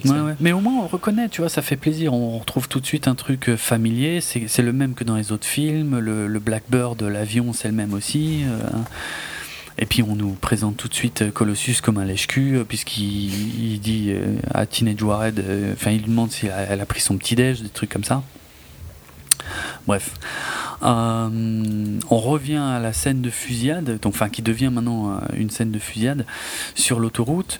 On a le gag du, du costume rouge. Du pantalon Et du- qui était dans le trailer, mais qui fonctionne quand même super bien. C'est ça, c'est ça, qui marche bien et, euh, et qui était dans le test footage aussi. hein. Sauf qu'il le disait euh, directement dans la voiture, que là il attend après, mais c'est le même dialogue sinon quoi.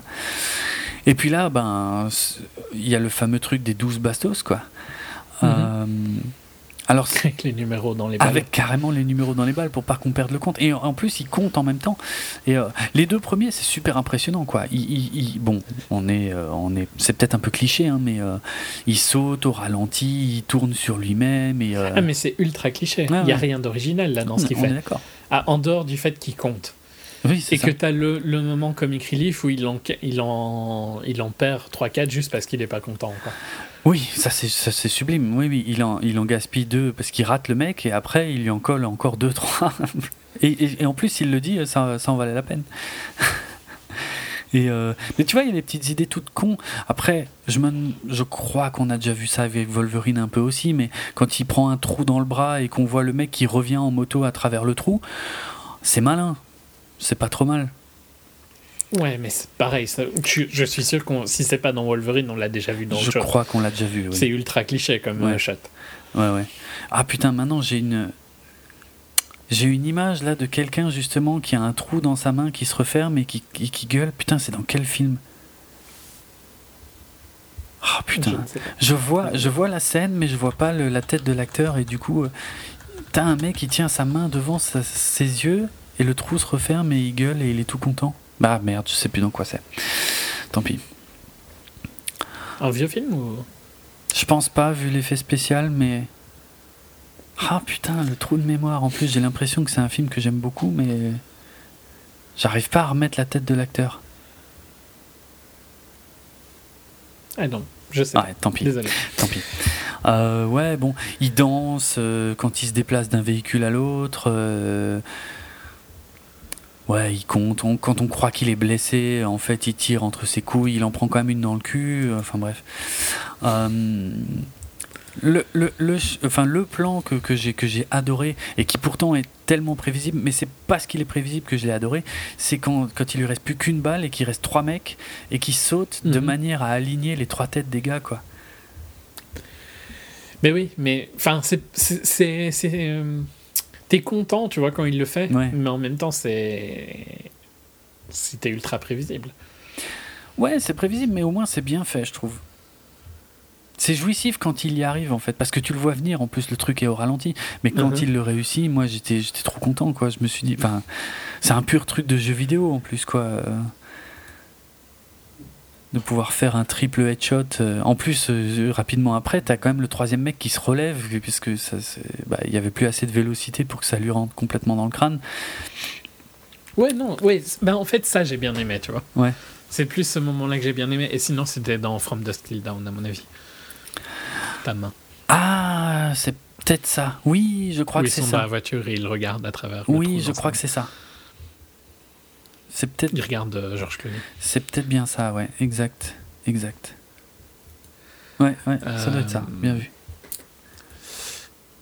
Ouais, non, mais en- ouais, tu vois, en fait, le truc, c'est que c'est un film. J'ai du mal à parler de Deadpool parce que j'ai bien aimé, mais il n'y a rien qui m'est resté en particulier, tu vois. J'aime bien toutes les références, mais en fait, il y en a tellement qui te submergent de références Ça c'est clair. que tu peux pas toutes les retenir. Et hum, ce qui fait qu'au final, ben, il y en a quelques-unes qui sont restées avec moi, Mhm. mais euh, peut-être une 15-20, quoi, tu vois. Et, et j'en ai lu hein, sur Internet, ouais, je trouve que c'est marrant, par exemple, qu'il y ait des panneaux avec euh, le nom de Miller, le nom de, Euh, Liefeld. de Liefeld, euh, ouais. de Nicesa et tout ça. Ouais, c'est fun, mais quand t'en fais trop, en fait, ben, elle passe un peu inaperçue, quoi, parce que le temps que tu les vois, il s'est passé quatre autres trucs. quoi. Ça, c'est clair qu'en un seul visionnage, c'est impossible de toutes les voir, je pense. Et quelque part, c'est un pari qu'ils ont fait, et c'est un peu le même avec l'humour. hein. C'est qu'ils en font tellement que bah il y en a qui marchent pas, mais il y en a qui marchent. Donc euh, C'est ça en fait. Hmm. C'est- vraiment. D'ailleurs, c'est exactement ça. J'ai pas pensé avant. Mais c'est euh, quand tu enchaînes les blagues, même s'il y en a pas mal qui sont moyennes, il y en a une ou deux qui sont tellement excellentes que c'est bon. Tu arrives à t'en sortir. C'est ça, ouais. En spammant, ils arrivent à faire quelque chose de fun. Quoi. Ouais, c'est ça. C'est ça. Et euh, bon, et quand il empale le mec, bon bah on arrête l'action et il est temps de revenir en arrière sur euh, l'origin story, enfin en tout cas la première partie, puisque encore une fois cette scène d'action, elle va, va continuer à s'étaler pendant encore un sacré moment. Donc on revient en arrière sur euh, l'époque où c'était un mauvais garçon euh, qui euh, prenait des petits contrats. Bon, la scène avec la pizza, elle marche bien la première fois, mais bah, après, après t'as t'as plus la surprise. Feigi's Famous Pizza. Ouais, ouais, ah oui. Exact, sur la boîte de Ou pizza. Fa- Famous Feigi's, ça, je, je sais plus. C'est fa- Famous Feige's, oui, oui. Ou Feige's Famous, maintenant j'ai un doute. Mais oui, oui, exact. Donc référence à Kevin Feige, euh, président de Marvel, euh, notamment Marvel Studios. Oui, puis enfin, Euh, un des fondateurs avec Avi Arad, quoi. Voilà, voilà. Mais sinon, la scène en elle-même, elle, elle est fun. Mais le film redescend quand même beaucoup euh, au final. Quoi. Comme dit, si ce n'est que la surprise, c'est qu'il s'attaque pas au gars chez qui il est, mais euh, au livreur de pizza, puisqu'il stalkait une nana et puis euh, qu'il avait un contrat pour lui foutre les boules. D'abord, il fait genre, oh non, mais c'est cool, t'inquiète, machin, c'était juste, je voulais, voilà, j'en ferai pas plus, et puis après, il l'éclate contre le mur, bon, bref. C'est sympa. C'est sympa. Par Sans contre, c'est bizarre parce qu'ils ont changé l'acteur euh, entre les deux. Non, j'exagère, mais son De quoi look euh, très Ryan Gosling euh, quand il sort de l'appart et qu'il est dans la ruelle, euh, Ah, hmm. je trouve que c'est ultra flag. Mais bon, tu l'as pas vu, donc peut-être que c'est pas aussi Non. flag que je pense, mais ouais, j'ai eu l'impression qu'il voulait vraiment se donner euh, le côté bad boy qu'il a pas trop naturellement en fait. Ah, il est un peu playboy, mais il est pas bad boy, tu vois. Ouais, mais je trouve que tu vois qu'il s'en fout un peu aussi parce que les lunettes, euh, il les prend, il les balance. euh, je veux dire. euh, ah, tu... Ouais, ouais, mais enfin, je sais pas. Je trouve que le- quand, quand il est dans la ruelle un peu sombre, il, il me fait plus penser à Ryan Gosling qu'à lui. D'accord. Euh, c'est juste un détail. Hmm. Bon, on découvre le bar euh, qui est un- assez important. Alors, je crois qu'il existe vraiment dans les comics, mais sous un autre nom que je n'ai pas retenu. Euh, donc, avec son pote euh, Weasel. qui tient le bar. Ah, donc premier gag, il, commande un truc à la con et en fait il le fait servir à un autre gars de la part d'un autre gars juste pour qu'il se mette sur la gueule. Euh, mais c'est pareil, tu vois, c'est brutal, c'est violent, ça sort de nulle part, et puis bah, moi ça mhm. m'a arraché. Et tu vois le, tu vois le Deadpool d'ailleurs.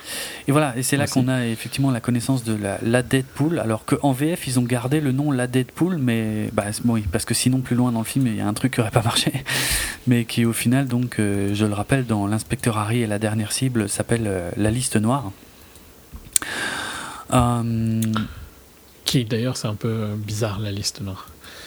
Ouais, après c'est un vieux film, hein, mais euh, oui, ça n'a pas beaucoup de sens. Non. Euh,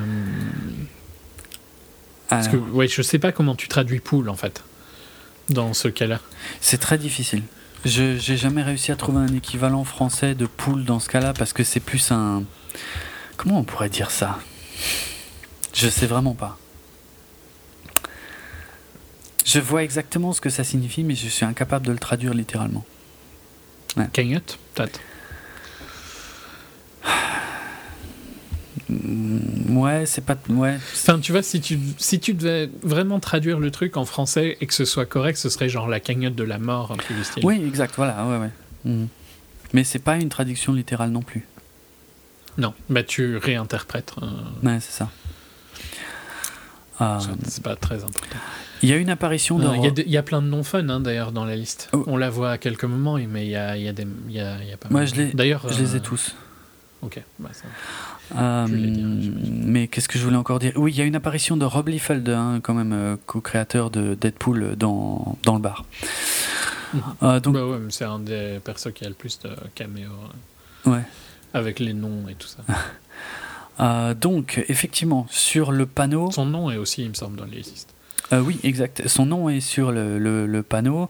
Euh, parmi ceux qu'on voit le mieux, en fait, il y a Vladimir Poutine, Kanye West, Bill Cosby et Charlie Sheen mais apparemment euh, il y a des gens qui ont trouvé euh, d'autres euh, enfin en fait sur le plan large qui est très difficile à voir au cinéma on peut aussi y voir l'acteur TJ Miller donc celui qui joue le, qui est au bar ainsi que Mike Tyson Ozzy Osbourne Miley Cyrus Lindsay Lohan et Shia LaBeouf donc voilà. Ryan Reynolds aussi, qui est juste en dessous de Wade. Et, Ryan Reynolds, effectivement, oui, tu as raison, oui, j'ai failli l'oublier, je con, mais oui, qui est également. Euh, y en, en fait, il y en a deux qui me font particulièrement tiquer c'est Bill Cosby et Charlie Sheen. Euh, hmm. Parce que je me demande.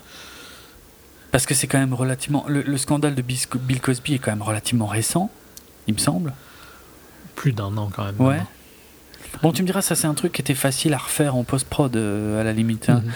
et, et celui de Charlie Sheen, c'est probablement pas volontaire, mais depuis qu'il a révélé qu'il était séropositif. Charlie Sheen, c'est tellement une punchline depuis des années que oui. c'est pas choquant. Non, non, c'est pas choquant, mais je trouve que ça a juste une saveur un peu différente depuis qu'il a dit qu'il était séropositif, quoi. C'est tout. Mais ouais, après, sinon, euh, pour Ozzy Osbourne, par, par, exemple, ça me, fait, ça me fait marrer parce que, effectivement, ce type, euh, enfin, c'est incroyable, quoi, qu'il soit pas encore mort. Euh, et je l'adore, hein. je suis ultra fan d'Ozzy Osbourne, hein, je précise, hein, mais vu la vie qu'il a vécue, c'est juste dingue qu'il soit toujours là. C'était en 2014 que. En octobre 2014 que Hannibal Buress a fait son truc de stand-up avec Bill Cosby. D'accord. Donc c'est autour de c'est fin 2014 en gros que tout s'est passé. Donc tu vois ils, ils, ont largement eu le temps de. Ok ok. Ouais j'étais surpris. Hein. De le faire. Hmm. Ok. On fait ensuite connaissance donc avec Vanessa. Euh, alors deux choses. Déjà là il y a une référence. Elle est sublime. Oui elle est sublime. Ouais. Euh, elle a une mèche blanche. Euh, Où est-ce qu'on l'engage? Deuxième référence. ok. Mm. Exact. Non, non, mais ne dis rien, je me suis enfoncé tout seul, c'est pas grave. Euh, donc la mèche blanche, effectivement, euh, référence a priori au personnage qu'elle va devenir euh, ben, probablement dans le second film puisque euh, Vanessa Carlyle euh, dans les comics est plutôt connue sous le nom de Copycat en fait c'est une bah, d'ailleurs c'est aussi une membre de X-Force. Et en fait c'est une, comment on dit ça en fait, une, une shapeshifter, c'est-à-dire, comment elle s'appelle? Dans les X-Men il y a la même, hein, en gros, mais j'oublie tout le temps son nom, celle qui est toute bleue, qui peut prendre l'apparence de n'importe qui. Jennifer Lawrence euh, Oui, maintenant oui. Euh, mais son nom de mutante m'échappe, évidemment. Euh, mais en gros, elle a le même pouvoir. Voilà. Elle peut prendre l'apparence de n'importe qui, copycat. Et, mais par contre, ce qu'elle peut faire en plus de mystique, merci, c'est que elle, copycat, elle peut en plus copier les pouvoirs des gens dont elle imite l'apparence. Et elle a les cheveux blancs. D'où euh, la petite note donc sur les mèches de cheveux blanches. Et il serait pas impossible euh, qu'elle ait effectivement ses pouvoirs dans le dans le futur film, vu que à la fin, vu ce qu'elle subit à la fin euh, du film Deadpool, il serait pas impossible que ça révèle son gène mutant et que ça lui permette de devenir complètement copycat dans le dans le futur film. Donc il y a ça que je voulais relever. Euh, il y a le fait que quand on fait connaissance avec elle, euh, elle, euh, elle, attrape les couilles d'un énorme barbu, enfin surtout très balèze, et que en fait voilà une référence que je n'ai lue nulle part. mais dont je suis quand même à peu près sûr, c'est quand ce barbu se barre, il y a Ryan Reynolds, enfin Wade Wilson, qui lui dit Go cast a spell. donc va jeter un sort. Et pour moi, je suis certain que c'est une référence à l'auteur de comics Alan Moore. Euh, je sais pas si ça te parle. Enfin, oui, tu dois connaître Alan Moore.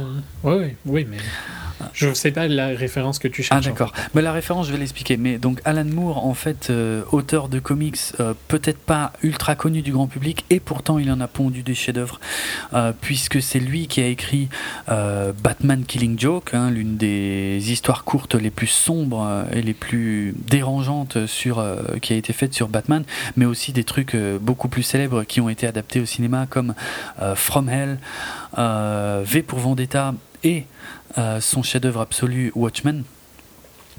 Et euh, il faut savoir qu'Alan Moore est un sorcier en fait. Euh, il pratique réellement la sorcellerie et, et, il, est, il a une grosse barbe.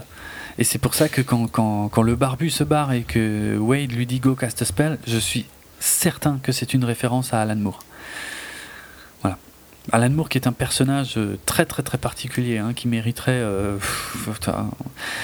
ce serait difficile de, résumer sa vie euh, en, un seul podcast, mais c'est quelqu'un d'extrêmement intéressant et, et, qui a toujours rejeté en bloc tous les films qui ont été adaptés de ses comics qu'il considère à chaque fois comme des trahisons, ce qui est vrai dans la plupart des cas, sauf Watchmen à mon avis. Mais bon.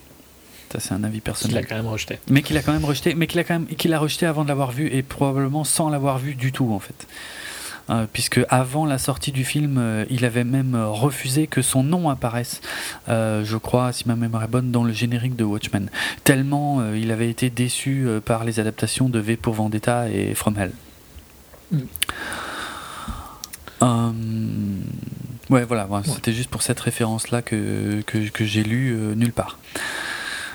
Sinon, euh, quand ils se comparent euh, tous les deux euh, leur enfance atroce sur un ton complètement hyper léger, il semblerait que ce soit une référence à un, sketch des Monty Python. Donc, ouais, j'ai vu aussi, mais j'ai pas vu la référence. Ça me fait un peu penser à, aux épisodes de Friends, en général les épisodes de Thanksgiving ou Thanksgiving. Hmm. Il, parlait aussi de qui a, euh, qui a la pire expérience de Thanksgiving. Ça me faisait un peu ah penser à ça. D'accord. Oui, non, tu connais moins Friends. Bah, j'ai plus du tout une mémoire fraîche de Friends. Euh. J'ai regardé à l'époque, mais. Non, mais il y a des épisodes comme ça. C'est un truc qui revient souvent. D'accord. Surtout les Thanksgiving de Chandler. Euh. C'est une blague récurrente. Ça m'a fait penser à ça sur le moment. D'accord. Hum, mais aussi, mais aussi euh, si, enfin, si je remonte à une autre série, euh, est-ce que tu te rappelles de l'épisode, je crois que c'est Andrea Doria ou un truc du style, c'est sur un crash de bateau de Seinfeld, où George explique pourquoi il a eu une vie de merde largement pire que quelqu'un qui a survécu à un crash de bateau. Et donc il explique sur un ton monotone tout ce qu'il a, toute sa vie de merde, tu vois, c'est un peu le même esprit. D'accord. C'est assez. C'est dans, je sais plus. doit, doit être dans la saison 6 ou un truc du style. Ta connaissance quasi encyclopédique de Seinfeld me fascinera toujours. Mais il faudra, il faudra vraiment que je me refasse l'intégrale, un de ces quatre, parce que c'était vraiment une série extraordinaire. Hmm. Non, je, je dois être atroce à regarder Seinfeld ou des trucs comme Friends euh, avec, parce que quand, quand j'aime bien les lignes de dialogue, je les dis juste avant qu'ils les disent, tu vois. Ouais, ben, je fais pareil euh, pour, les, Ouais. pour les films de super-héros, les trucs comme ça. donc, Ouais, euh, ouais, ouais, voilà. sur, Sein- sur euh, les séries, ben, voilà. les gens me prennent pour un taré quand ils voient. euh, Excellent. Passons. Bon, on croit qu'ils vont baiser, en fait, ils vont à la fête foraine, euh, mettre des boules dans des trous, euh, bref, ça on va pas revenir dessus, hein, c'est assez flagrant. Euh, par contre, ce que j'ai relevé, c'est qu'ils gagnent une bague de Voltron. Mm, Qui sera une. euh, qui sera un- une, running, euh, une running joke tout le long du film. Ouais, ça revient aussi, ouais. Alors j'ai dû faire une petite recherche parce que je j'étais pas sûr de ce que c'était en fait, mais euh, pourtant c'est passé en France. Hein, euh, mais euh, Voltron, en gros, c'était un dessin animé euh, assez proche euh, visuellement de Transformers dans les années 80. Mm. Sauf que Ouais. euh, ça avait une dimension beaucoup plus euh, euh, spatiale en fait euh, dans la galaxie. Et justement là, le fait qu'il ait euh, une bague euh, qui le désigne comme défenseur de la galaxie, pour moi, j'en fais aussi une référence indirecte du coup à Green Lantern. Bah, la bague, oui. Mm. Euh, Après, il y a aussi le fait que leur dernière, euh, leur dernière euh, fight, ils se combinent un peu, tu vois. C'est aussi une référence à Voltron. Parce qu'ils se combinaient Voltron comme, euh, Ah oui, comme oui. je dirais les Power Rangers. Oui, petit peu, exact, exact. faire, Mm, mm. Je pense pas avec trois membres, hein, par contre, mais avec plus, il me semble. Mais bon. Enfin, Probable. c'est- ouais, non, mais ça, c'est le genre de référence que j'ai bien aimé parce que elle revient, elle est marrante. C'est déjà marrant qu'il achète ça Oui. avec tous ses tickets. Oui. C'est qu'il a dû passer trois ans en fait là-bas. C'est clair. Et juste pour avoir une bague Voltron à la con, quoi. Ouais. ouais. Pourquoi pas. Euh, et par contre, donc, euh, on enchaîne sur euh, toute une succession de, de- de scènes de sexe où on les voit en fait. En fait, c'est censé illustrer. C'est assez malin hein, quelque part. C'est censé illustrer le temps qu'ils vont passer ensemble, puisque l'année passe Mhm. et à chaque fois ils célèbrent une fête euh, bah, d'une manière euh, particulière. La- plus particulière, je sais plus quelle fête c'est en fait. Je ne sais pas laquelle tu parles, donc euh, Bah. si c'est celle que je pense, je crois que c'était Women's Day. Ah, c'est Women's Day ou c'est lui qui, qui prend? Oui. Ok. en tout cas, il, il le joue super bien. C'est fun avec ça, mais après il y en a, y en a où ils font rien, où ils sont juste en train de lire. euh, euh, pour quand c'est Thanksgiving, ils, ils bouffent en même temps. Enfin bref, c'est euh, ouais, c'est ouais, con, mais mais au moins ça illustre qu'ils ont passé beaucoup de temps ensemble et du coup ça nous permet d'enchaîner directement sur le dialogue où euh, où il la demande en mariage. euh, Ben, personnellement, j'aime bien ce- cette manière d'avancer dans ton histoire. Ouais. Et je t'avais dit que je la, je la trouvais parfaitement exécutée dans euh, Master of None. Euh, Ah oui. Avec la scène des matins, tu oui, vois. exact. Qui, de prendre juste un moment spécifique pour te montrer l'évolution d'une relation, c'est super intéressant. Ouais. Ici, c'est plus sur le ton de l'humour. Master of None faisait quelque chose de totalement différent. Ouais, avec. ouais. Mais c'est une bonne manière de pas faire de l'expo et de pas euh, traîner sur quelque. En fait, au final, c'est un, un training montage de la relation, quoi. Mhm. Ah non, c'est classe.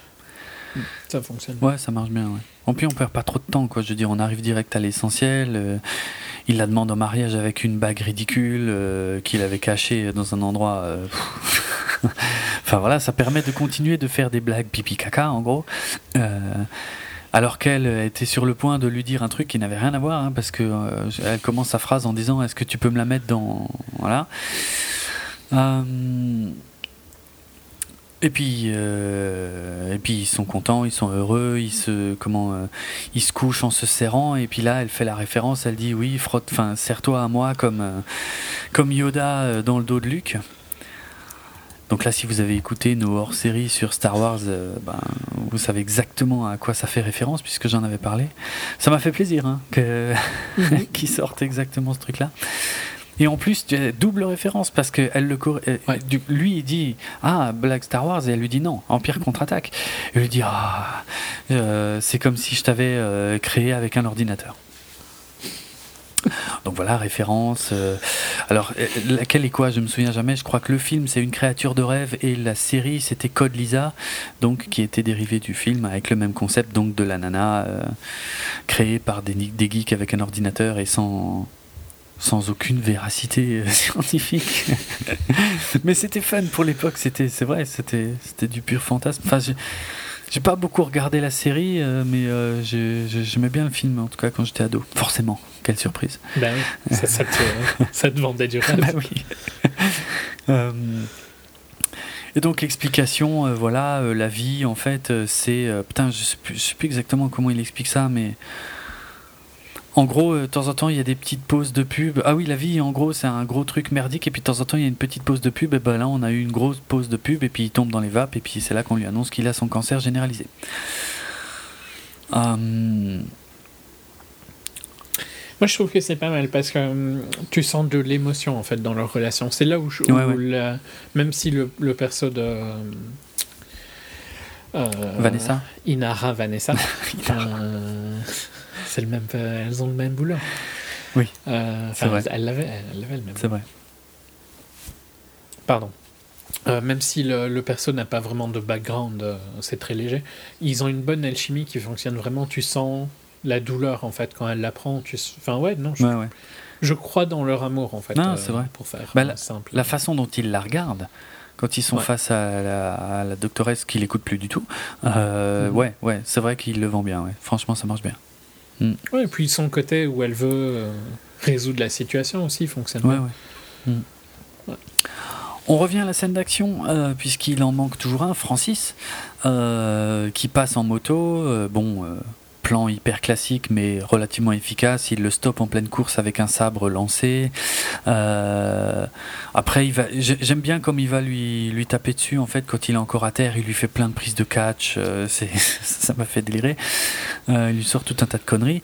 Il lui plante le sabre à travers le corps et effectivement, le mec ne réagit pas. Et sur le coup, je trouvais ça bizarre, tu sais, parce qu'en plus, à un moment, il joue avec le sabre et le mec, Mhm. il tique pas, quoi. Et c'est seulement plus tard que j'ai eu le payoff quand, quand tu sais qu'en fait, il, il, re- il ressent ouais. Et puis là, on a un enchaînement de punchline. Euh, c'est juste au moment où il lui dit Je vais te faire exactement ce que Limbiskit a fait à la musique des années 90. T'as- Donc ça, c'est énorme. C'est quand même, même d'une certaine génération, hein, déjà, comme référence.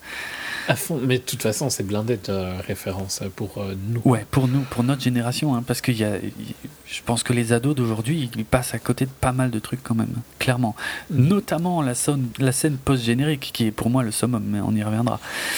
Euh, Qui est même plus, je pense. en- Enfin, tu vois, même si euh, je l'ai tilté et que c'est un de mes films favoris de tous les temps, et que c'est un de mes Desert Island Movies, mais je pense que c'est encore plus ta génération que moi, ce film-là. Euh, ouais, ouais, ouais, ouais, parce que c'est vraiment. euh, il faut vraiment avoir grandi dans les années 80, ouais. Euh, Moi, je l'ai vu tard, en fait. mhm, mhm. Bon, je l'ai largement rattrapé, hein, mais Ouais, j'avais deux ans quand il est sorti, donc je l'ai pas clairement pas vu quand il est, quand il est sorti. Bon, je l'ai pas vu quand il est sorti non plus, mais, euh, mais pour être franc, ça me. Non, mais t'as dû le voir plus jeune. Voilà, voilà, et ça me parlait tout de suite. Bah, bref, on y reviendra, c'est à la fin, tout ça. Euh, et donc, il a à peine le temps de sortir la connerie sur Limbiskit que il il y, a Colossus qui arrive derrière. Il, il, il va pour lui mettre un gros coup de poing dans les couilles, et puis bon, bah, ça fait un bruit métallique, et il, il a juste le temps de dire papa, ce qui m'a fait claquer de rire. Et là, il l'envoie valser dans une voiture, et là, pareil. T'as à peine le temps de te remettre. T'as as Deadpool qui nous dit euh, ouais euh, les choses pourraient pas devenir plus merdiques que ça. Et boum on passe sur la figurine euh, du Deadpool du film ben, de X-Men Origins Wolverine qui est exactement dans la même position. Et puis en plus il rajoute ah si en fait ça pourrait devenir plus merdique que ça. Alors ça je m'attendais vraiment pas à ce qu'il y ait une référence aussi flagrante à sa première incarnation de Deadpool quoi Il y en a une autre après aussi. il y en a une autre?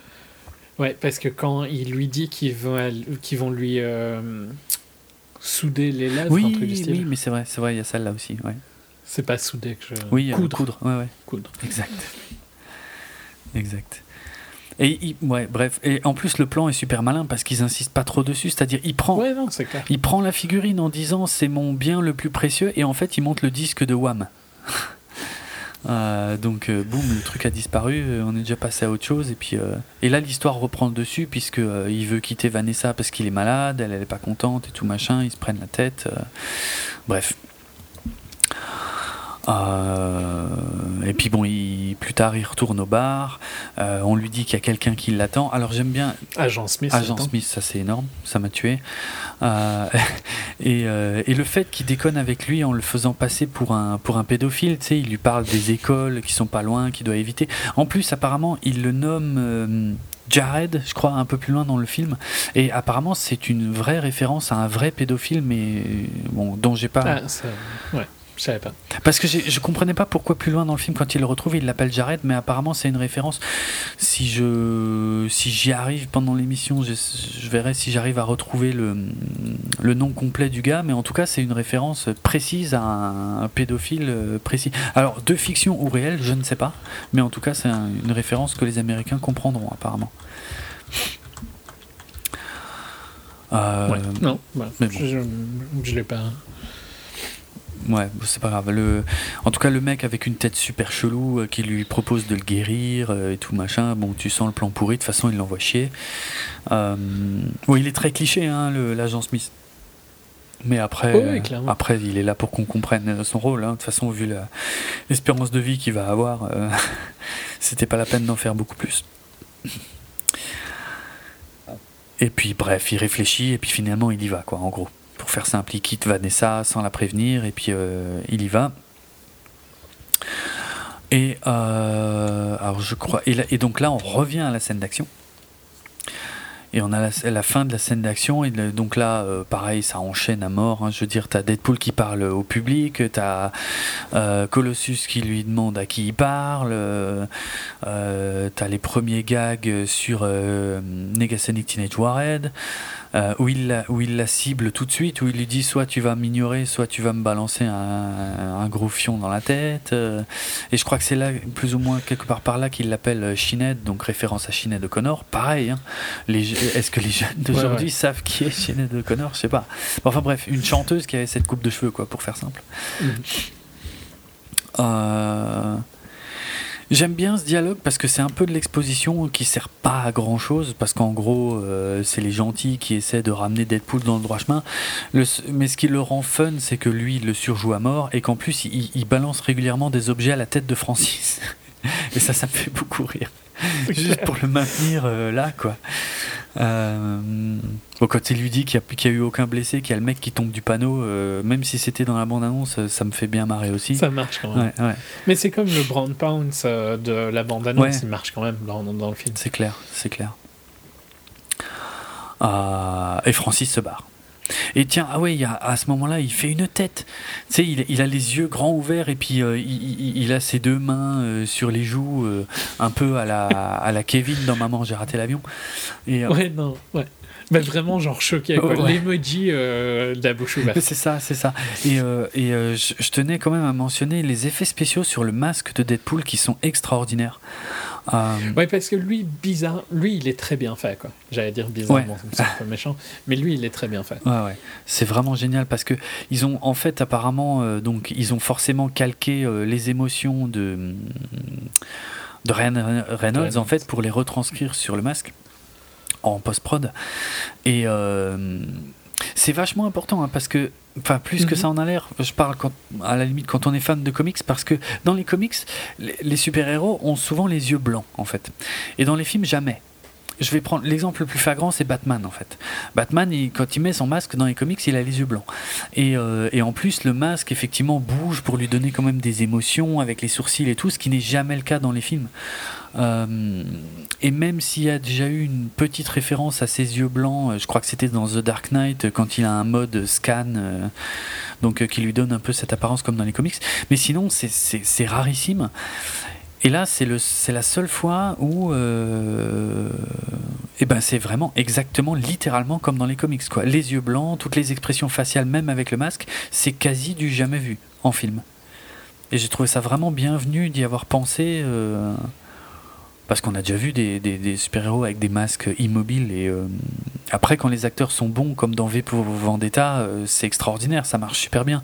Mais, euh, Mais bon, il y a des fois où voilà, ça s'y prête aussi de pouvoir l'animer. Et ici, je trouve que c'est vraiment particulièrement bien fait. Quoi. Mhm. Tu vois jamais la différence entre le masque CGI et le vrai masque, euh, qui lui est immobile. quoi. Ouais, non, non, clairement. Et puis c'était important parce que c'est un film qui est basé uniquement sur euh, la performance de Deadpool. donc, Mhm. euh, Ouais, si, euh, Et puis dans les comics, comme, comme, il- comme Wade surjoue euh, souvent ses émotions, euh, bah, c'était important que, que, que cette référence visuelle reste dans le film. Ouais, ouais. Mais c'est vraiment cool hein, parce que c'est pas courant du tout. Après, on a la référence évidemment au Monty Python, euh, Sacré Graal, quand il essaye de défoncer euh, Colossus et qu'il se pète les membres les uns après les autres et qu'il continue à lui dire euh, genre viens, te battre. Enfin, ça renvoie au Chevalier Noir hein, de Sacré Graal, clairement. Même s'il se fait bien défoncé par Colossus au final. Et là, je crois qu'il y a le dialogue. Et pourtant, il est dans le trailer. Et je sais pas pourquoi, mais j'étais complètement pa- passé à côté dans les trailers.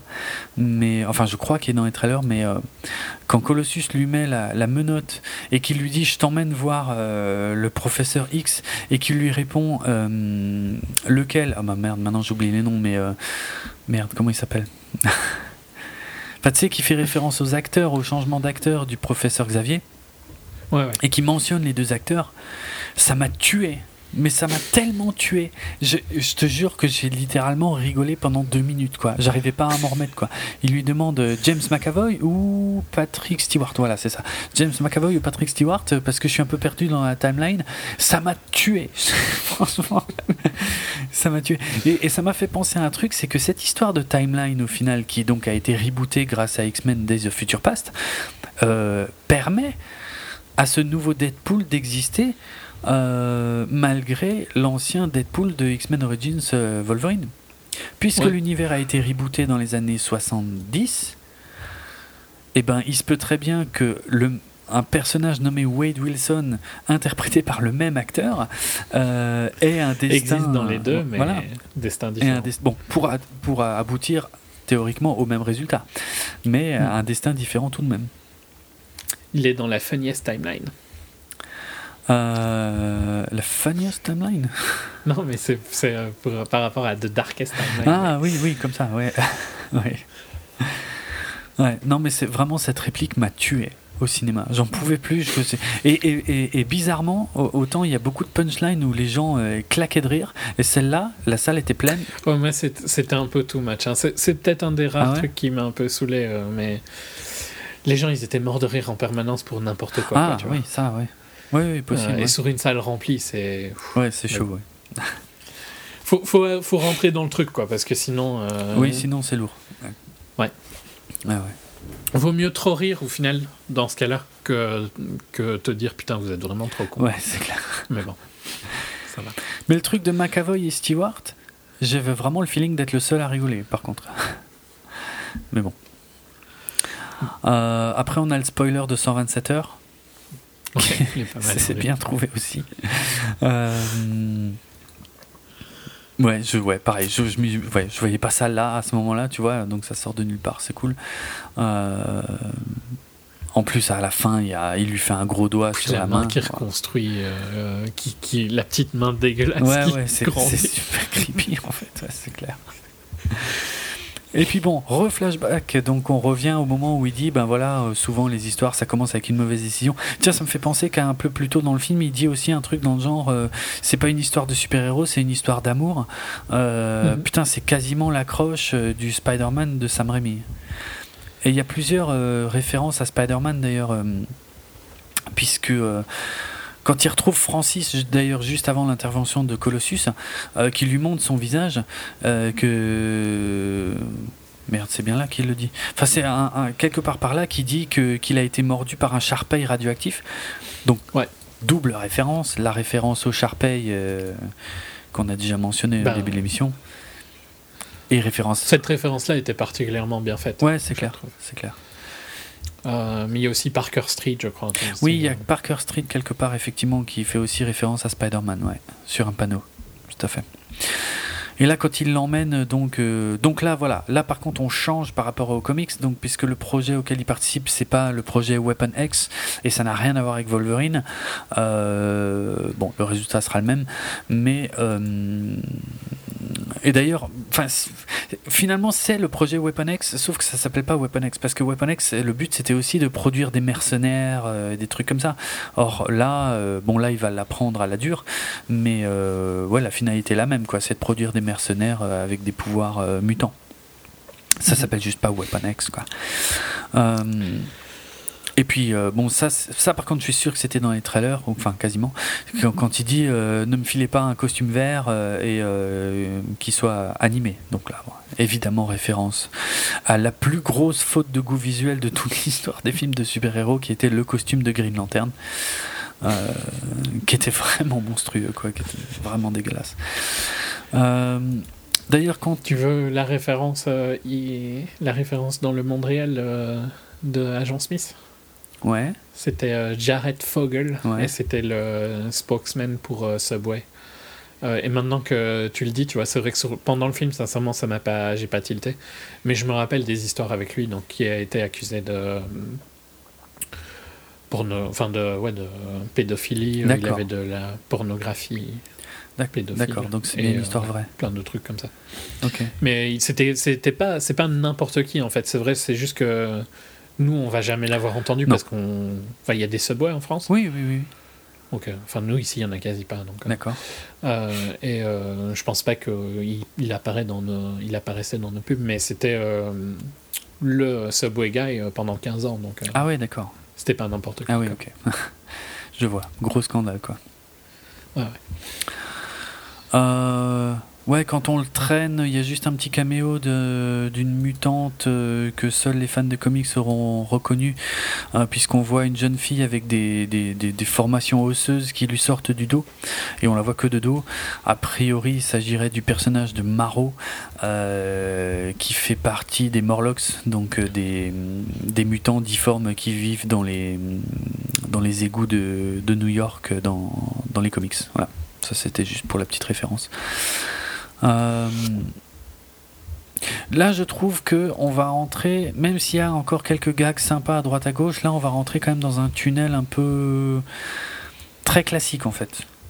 Euh, ben, comment il a eu ses pouvoirs. C'est ça, et euh, ça va être un peu longuet, malgré l'apparition de, de, de, la délicieuse Gina Carano, malgré le fait qu'il lui demande si elle est fan de Stallone à cause de la petite euh, allumette qu'elle a dans la bouche, ça m'a beaucoup fait marrer ça, malgré le gag sur le fait que Ajax, tel qu'il se présente, a quelque chose de coincé dans les dents. Ah oui, c'est pas mal ça. Oui, oui, en plus, parce qu'en plus ça revient quoi. Alors juste un mot sur Ajax, c'est un véritable méchant hein, des comics euh, qui s'appelle donc euh, effectivement Francis Freeman euh, et qui a fait partie en fait également du, du, projet Weapon X et et qui est devenu après un des ennemis de, de Deadpool. Voilà. Mis à part l'apparence visuelle, euh, puisqu'il n'en a pas vraiment dans le film, euh, il est relativement euh, fidèle à ce qu'on peut trouver dans les comics. C'est aussi un langage, Ajax. Enfin, c'est pas vraiment un langage de prog, mais c'est un, un, truc qui permet de faire du développement Java. D'accord. Référence nerd. D'accord moi j'avais plus pensé à, au, au, nettoyage. Ouais, voilà, au produit de nettoyage qui est mentionné dans le film. Hmm. Non, mais la référence euh, euh, de Java, euh, je, je, pense pas qu'elle est cherchée dans le film. Hmm. C'est juste pour la blague. Et euh, tiens, pour aller encore chercher une référence très discrète, c'est quand ils lui font la première injection. Donc en gros, le truc, c'est qu'ils lui font une injection euh, et après, en fait, ils vont, ils vont le marave, ils vont le faire morfler.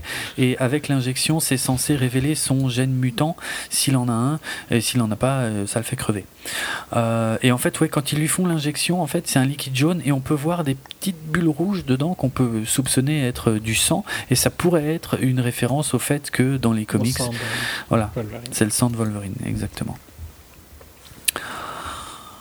Ouais, donc après, ouais, là, c'est un montage relativement classique. hein. Je veux dire, surtout une fois que ça démarre, hein, on le voit morfler, morfler, morfler. euh, Mm. Ça dure un petit peu. Bon, Ouais, ouais, ouais. Puis voilà, que quand, quand ça se calme. c'est entrecoupé quand même de blagues, donc ça va encore. Tu vois. Ouais, ouais. Bah, c'est, c'est quand ça se pose un peu, donc on a le fameux, euh, le fameux début du, du running gag euh, su- sur le prénom Francis, donc euh, qu'il a capté en arrachant l'étiquette euh, quand sa combi est revenue du lavage.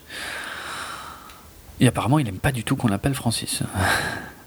Et c'est, marrant parce que ça marche, mais plus ou moins bien, je trouve, dans le film, en fait, je sais pas. Si tu veux, à un moment, leur, leur relation euh, se résume vraiment au fait que l'autre lui demande comment je m'appelle et, bah, on attend la réponse pour voir s'il va le provoquer ou pas, quoi. Mhm. Et il y a plusieurs moments dans le film où il répond pas et je comprends pas pourquoi. Mais bon, c'est pas très important. Mais euh, disons qu'ils ont déjà passé le stade normalement où il devrait, euh, il a plus peur de lui, il devrait lui répondre. Enfin bref, c'est vraiment un détail.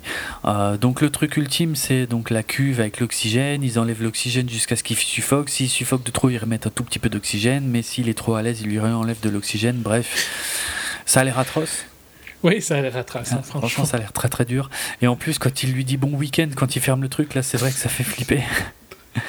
Euh, bref, il met un coup de boule à Gina Carano pour récupérer l'allumette, euh, tout ça pour euh, enflammer l'arrivée d'oxygène, faire exploser tout ce bordel et s'en sortir. Mais Ajax le chope, le marave, le plante sur un truc euh, et le laisse pour mort.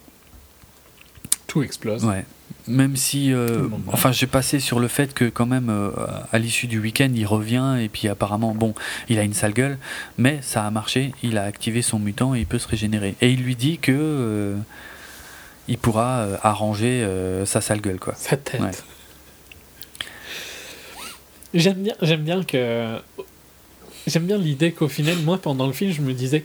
Enfin, j'ai- pas pensé que c'était un mensonge, tu vois, ça, sur le moment. Ouais, non, moi non plus. Et le fait que ce soit un mensonge, quand, il- quand Deadpool le découvre, la, la- pareil, l'émotion qui est retranscrite sur son visage, non, Jean, Ouais, tu m'as menti, Ouais. quoi. C'est excellent. c'est clair. Parce que quand il, quand il pense, au final, bah oui, forcément qu'il t'a menti, c'est tu ouais. super Je logique. suis d'accord. C'est c'est vrai que quand il le dit, tu te dis, mais oui, c'était évident, quoi. c'était évident. Mais, mais c'est top parce que tu, pendant le film, enfin moi en tout cas, pendant le film, je me disais que, euh, bah oui, il pouvait le, le fixer, quoi. Pour parler Ouais, en le, ré- le réparer, ouais. Hum, hum. Ah. Non, c'est pas mal. Ah tiens, je pense aussi à l'allumette, du coup, c'est vrai que c'est un truc qu'on a tellement vu dans les films. Euh, tu sais, ces allumettes qu'on peut gratter absolument n'importe où ouais. pour les allumer. Euh, Non, ça marche pas. hein, ben, en fait, tu sais que, euh, oui, ça marche pas, mais ces allumettes existent vraiment quand même. Ah ok. Ouais, euh, mais si j'en avais pas déjà vu C'est un une- type d'allumette, quoi. c'est voilà, c'est un type d'allumette. Je, je n'ai aucune idée de où on peut trouver ça. Euh, moi, de mémoire, quand j'étais gamin, c'était quelqu'un qui m'en avait ramené une en fait euh, du Canada, je crois. Euh, et c'est là que j'avais su que ça existait vraiment. Mais sinon, effectivement, c'est le truc qu'on voit tout le temps dans les films, qu'on qu'on tique pas forcément parce que c'est un code hyper répandu. Mais en fait, ça existe vraiment. Ok. Bah c'est un peu comme le duct tape. hein, On n'a pas vraiment l'équivalent. Bon, un peu plus maintenant, mais pendant des années, Ouais, euh, ouais, c'est vrai. je trouvais pas ça en France. C'est vrai. Donc voilà, ça m'a juste fait penser à ça en fait, repenser à ça. Parce qu'on on- on le voit moins maintenant, c'est peut-être un truc un peu, un peu vieillot cette histoire d'allumette, mais ça faisait longtemps que j'y avais pas pensé. Bref, Wade a survécu, euh, donc son gène s'est activé, euh, ça lui permet de se régénérer, ça lui permet pas de guérir sa sale gueule, mais au moins, euh, au moins il est vivant. Et il va se venger. Mais son grand drame, c'est qu'il ne peut pas euh, retrouver pas Vanessa. Vanessa. Voilà, parce qu'il est trop moche et puis parce que les gens le regardent de traviole dans la rue. Bon, ce qui est. Il est quand même vraiment très mal. Ouais, ouais. C'est clair. Bon, après, la scène où il est dans la rue, où les gens le regardent, c'est du ultra déjà vu. hein. Euh, Ouais, ouais, clairement. Voilà. Mais par contre, la scène du bar est fun. Quand il va au bar et qu'il monte sa tête à T.J. Miller, c'est là où T.J. Miller a à peu près euh, son moment du film, Ouais, c'est vrai. Ouais, ouais. ouais. qui était dans la dans la bande-annonce hein, pour la majorité. mais- Hmm. Ouais, où il lui sort. Je sais pas comment il dit en français, parce que Je crois que c'est un concombre. Non? Parce qu'en en anglais, c'est. Euh, un, un- un avocat qui aurait Ah ouais. euh, baisé un autre avocat encore plus, euh, plus mûr, quoi, tu vois. Ah oui, non, c'est peut-être un avocat, alors je. Ouais, j'ai peut-être. euh, J'ai peut-être mélangé les pinceaux. Mais oui, quand il enlève la capuche, comme c'est son pote, tu sais, tu t'attends à ce que son pote lui dise. trop pas, ouais, quoi. et en fait, là, il est là. Ouh, ah ouais, quand même. alors que la seconde d'avant, il lui dit non, mais ça va. c'est vrai que le, le dialogue est cool. Il l'enchaîne en plus pendant un petit temps. Oui, oui, oui, oui, il s'arrête pas, ouais, c'est clair. C'est Wade qui est obligé de lui dire c'est bon. Et puis voilà, il, il mentionne la, la Deadpool, donc la, que j'ai envie d'appeler la liste noire, hein, du coup. Euh, il lui dit bah merde, du coup, si t'es pas mort, euh, j'ai toujours pas gagné. Si tu peux pas mourir. Voilà. Et puis du coup, il regarde le truc, mais oui, ah oui, parce que c'est le moment où il cherche un nom en plus. Il, y a, il en mentionne plusieurs, genre Scaredevil, un truc comme ça. Bon, sachant que dans les comics, il connaît très bien Daredevil. Euh, Mais là, le gag, là, le gag, il est cool, non? Mhm, Clairement. Bah, pour trouver son nom, c'est C'est ça. Tu veux dire, tu t'attends tellement à ce qu'ils disent. Bah Deadpool. Et non, d'abord il dit Captain Deadpool. Après, ah ouais, non, non, juste Deadpool. non, juste- juste Deadpool. si là, si là, il m'a bien tué aussi, quoi. Bon, après, euh, là, on a par contre un truc un peu plus classique d'Origin Story euh, qui, qui, bon, qui, qui est un passage nécessaire mais qui fonctionne moins bien. Mais comme, comme ils l'ont bien speedé, au moins, ça, on passe pas trop de temps dessus. C'est le moment où il se construit son costume au fur et à mesure. Donc d'abord, il est blanc, donc forcément, dès qu'il pisse le sang, le truc est tout rouge. Et puis, euh, il y a Blind Al, donc ça, hum, son acolyte aveugle qui existe dans les comics, hein, euh, qui lui fait la remarque au lavomatique. qui construit super bien les meubles Ikea. Ah putain, ça c'est excellent aussi, ouais. ça, ça m'a tué. Euh, donc voilà, il se fait un costume rouge. Euh, le premier. Bien dégueu au début. Ouais, ouais. D'ailleurs, je trouve que l'évolution entre costume dégueu et costume qu'il a est un petit peu euh, rapide. Oui. Bon. C'est- vrai, c'est vrai. Euh, D'ailleurs, le premier costume rouge, il a qu'un seul œil, et ce serait peut-être une référence à, non à Slade Wilson, du coup, le, le- le fameux Ah, ok. Deathstroke de, de DC Comics, parce que euh, il a il n'a qu'un œil en fait, enfin il a qu'un œil, il a plus qu'un œil, voilà, pour être franc. Euh, Deathstroke. Donc il a, il a soit un patch, en fait quand il a son, quand il a pas le masque complet, il a soit un patch sur l'œil, euh, mais quand il a le masque complet, en fait il a, il a l'ouverture que d'un côté, euh, sinon et c'est peut-être une référence à ça et donc aux origines du nom Wade Wilson. Mais sinon ouais, montage hyper rapide, hyper fun. Bon, et si il y a le gag de la patinoire qui est cool. C'est quand il, quand il suit le mec avec, euh, je sais pas, le. Un Zamboni, Je ne sais pas ce que. Alors, je sais pas du tout comment ça s'appelle. le truc pour euh, refaire la glace. Voilà, c'est ça. Ouais, c'est un Zamboni. Quand il lui dit je vais te tuer euh, dans 5 minutes, ça, ça m'a bien fait délirer. Après, il retrouve donc l'agent Smith, c'est là qu'il l'appelle Jared, euh, il le défonce. Il tourne la caméra pour pas qu'on voit ce qu'on lui fait. Là, c'est un des rares moments où, au lieu de juste parler au public, euh, il va un tout petit peu interagir avec le média. Euh, mais voilà, moi, je l'ai déjà dit, mais je trouve que c'est trop light. Et donc il a retrouvé la trace de Francis et puis on le voit qu'il appelle le, il appelle le taxi et puis la boucle est bouclée on revient donc à ce qu'on a vu au tout début du film scène de et euh, avec aussi un tout petit jeu sur le média puisqu'il fait une avance rapide Euh, mais bon l'avance rapide même dans les trucs où il brise pas le quatrième mur euh, ça s'est déjà vu aussi quoi ouais. Bon, sans le gag où il est en train de se branler sur un, une licorne, mais bref. Euh, donc voilà, ouais, ça c'est le passage un peu long où je trouve qu'il y a, bah, c'est expo, expo, expo, expo. euh, bon, il faut faire avancer l'histoire, mais il y a plus grand chose. Bon, heureusement qu'il y a des gags, quoi. Et malheureusement, ça. Non, mais c'est- de toute façon, c'est toujours. C'est c'est ça le point fort. Oui, oui, heureusement. Il y a ouais. suffisamment de gags en fait en permanence pour que tu ne te lasses pas. Oui, Donc oui, même dans ça. les moments un peu plus mous, ben il y a quand même des blagues qui marchent quoi. Donc euh, ça. ça va. Puis donc là, il rentre chez lui. D'ailleurs, chez lui, Avec sa petite main, hein. moi je trouve que la petite main c'est top. C'est vraiment dégueulasse. Mais oui, oui, c'est vrai. Euh, alors chez lui, il faut le voir, il faut avoir, le- enfin, il faut vraiment être très concentré. Ce sera plus facile en vidéo. Mais euh, chez lui, il y a trois des- figurines de Deadpool. Ouais. Donc euh, voilà. Mais bon, c'est vraiment planqué loin derrière, quoi.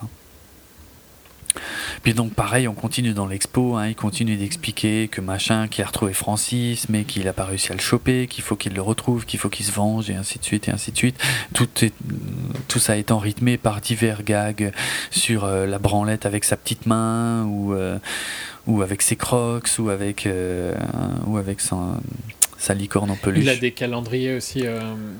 C'est les calendriers de l'Avent qu'on appelle ça? Oui, calendrier de l'Avent, oui. Les trucs avant, avant Noël. Oui, oui. Il a des calendriers avec ça. Oui, il semble. Un peu partout dans la baraque. Il semble que dans les comics, euh, Deadpool aime beaucoup Noël, en fait. Ce serait une référence à ça, apparemment. Hmm. Ouais, non, mais il y a plein de petites références dans l'appart qui sont fun. Ouais, ouais. Euh, tout le truc avec Robin. Euh, mais c'est un peu plus tard, je pense. Robin. Ouais, non, c'est un peu, un poil plus tard. En fait, d'abord il y a les méchants euh, ben, qui veulent retrouver Deadpool, donc ils vont dans le bar. Euh, Weasel dit qu'il le connaît pas, mais manque de bol, il y a une photo de lui et de Vanessa. Euh, Bon, j'ai juste bien aimé le gag final en fait quand. Euh, bon, déjà j'ai trouvé que tous les gars ils mettaient un peu de temps à tous se lever avec leurs flingues parce qu'on sait qu'il y a que des durs là-dedans. Euh, mhm. Donc ça c'est un peu long à venir, mais mais effectivement les autres du coup ne font rien, ils se barrent. Et quand ils se barrent, euh, t'as Weasel qui leur dit vous avez besoin de rien d'autre, genre des, des, fringues un peu moins monochromes. Au fait, il y a une séance de minuit de Blade ce soir. De Blade 2. Voilà. Elle était pas mal. Hein, c'est clair. c'est clair. Et donc, comme j'ai dit, hein, euh, Ryan Reynolds a joué dans Blade 3. Euh,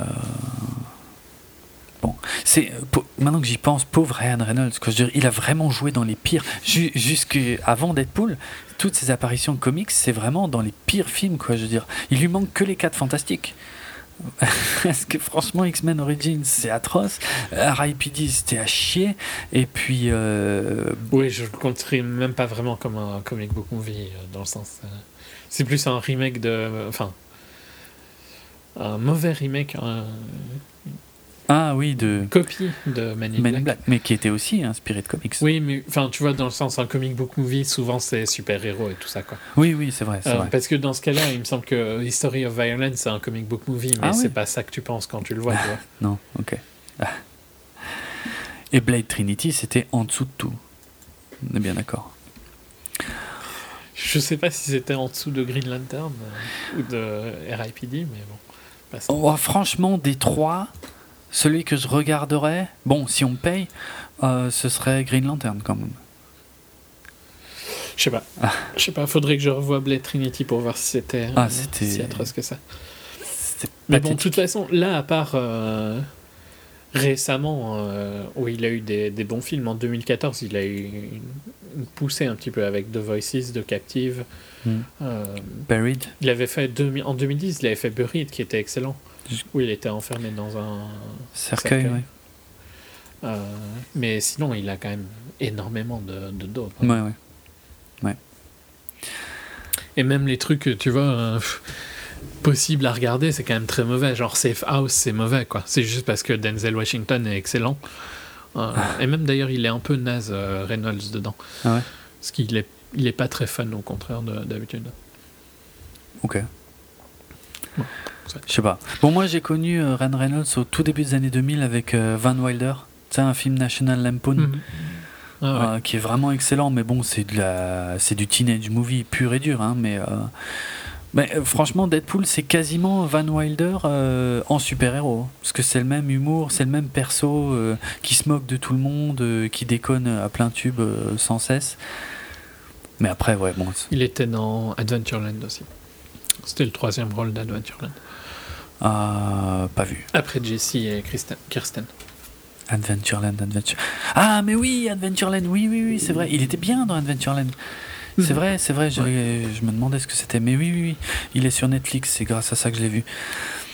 Euh, bah, tant qu'on parle un peu de ça, alors moi j'ai envie de mentionner Smoking Aces en 2006. J'ai déjà eu une ou deux fois l'occasion de dire l'amour inconditionnel que j'ai pour ce film. Et. Euh, c'est ce film euh, que, j'ai toujours l'impression qu'il n'a pas la reconnaissance qu'il mérite. Alors je, cherche le titre français, hein, ça vient. Mise à prix, voilà. Mise à prix de Joe Carnahan.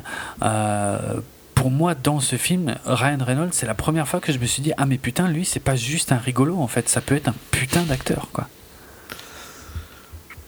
Mais j'adore ce film, Mm. franchement. N'avez Non, mais c'est un très bon film. pas vu Pas de Smoking Aces C'est le film qui a complètement secoué le cinéma d'action au milieu des années 2000 et, et je comprends pas qu'il qu'il soit pas plus reconnu que ça, quoi. Voilà. Smoking Aces, mise à prix, matez-le. Ouais. Euh, on en était où? Je suis complètement perdu. oui, dans le, Oui, dans le- dans le film, ben écoute, je crois que c'est là qu'on arrive au strip club et au caméo gratuit. Et notre Moi je, moi, je trouve qu'il fonctionne, au contraire de la majorité des autres caméos depuis euh, longtemps maintenant. Quoique, il me semble que dans, c'est dans Ant-Man, donc il est assez discret. J'arrive même pas à me souvenir, j'ai aucun souvenir d'Ant-Man en fait.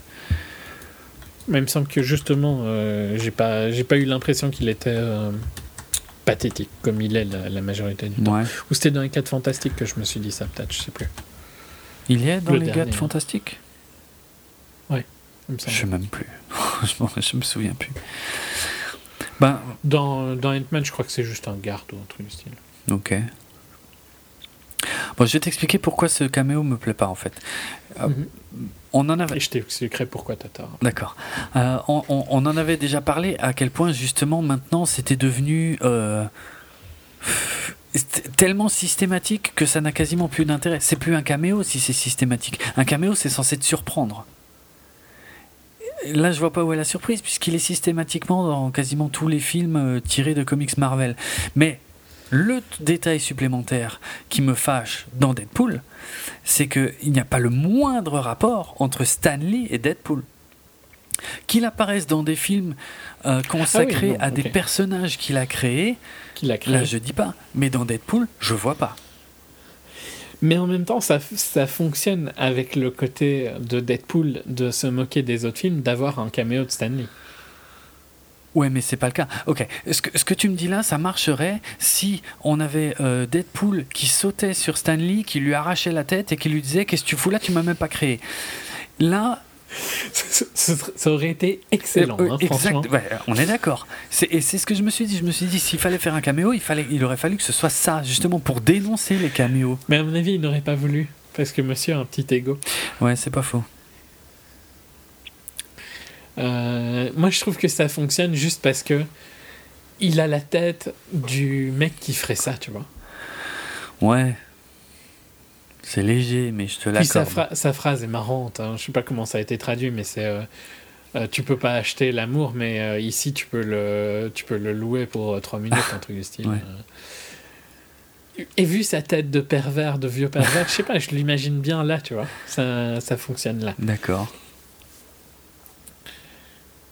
Je suis d'accord avec toi que ça aurait été beaucoup plus fun ton idée de caméo, mais voilà. Si on a un, cam- un caméo de Stanley, bah celui-là il me déplaît pas trop. Ouais. Il était pas dans Fantastic Four en fait. Ah, ok, il me semblait bien. Donc ça devait être celui d'Ant-Man que je me rappelais, mais qui était léger. Hmm. Ant-Man, qui était, entre parenthèses, hein, considéré comme un film hilarant à sa sortie, hein, je trouve qu'il a pris une méchante claque avec Deadpool. Hein. Bon, Ouais, je- mais je- je- enfin, je trouve pas qu'Ant-Man était mauvais quand même au final. Je trouve que c'était léger, ça se laissait regarder. Euh, Paul Rudd est, est un acteur, euh,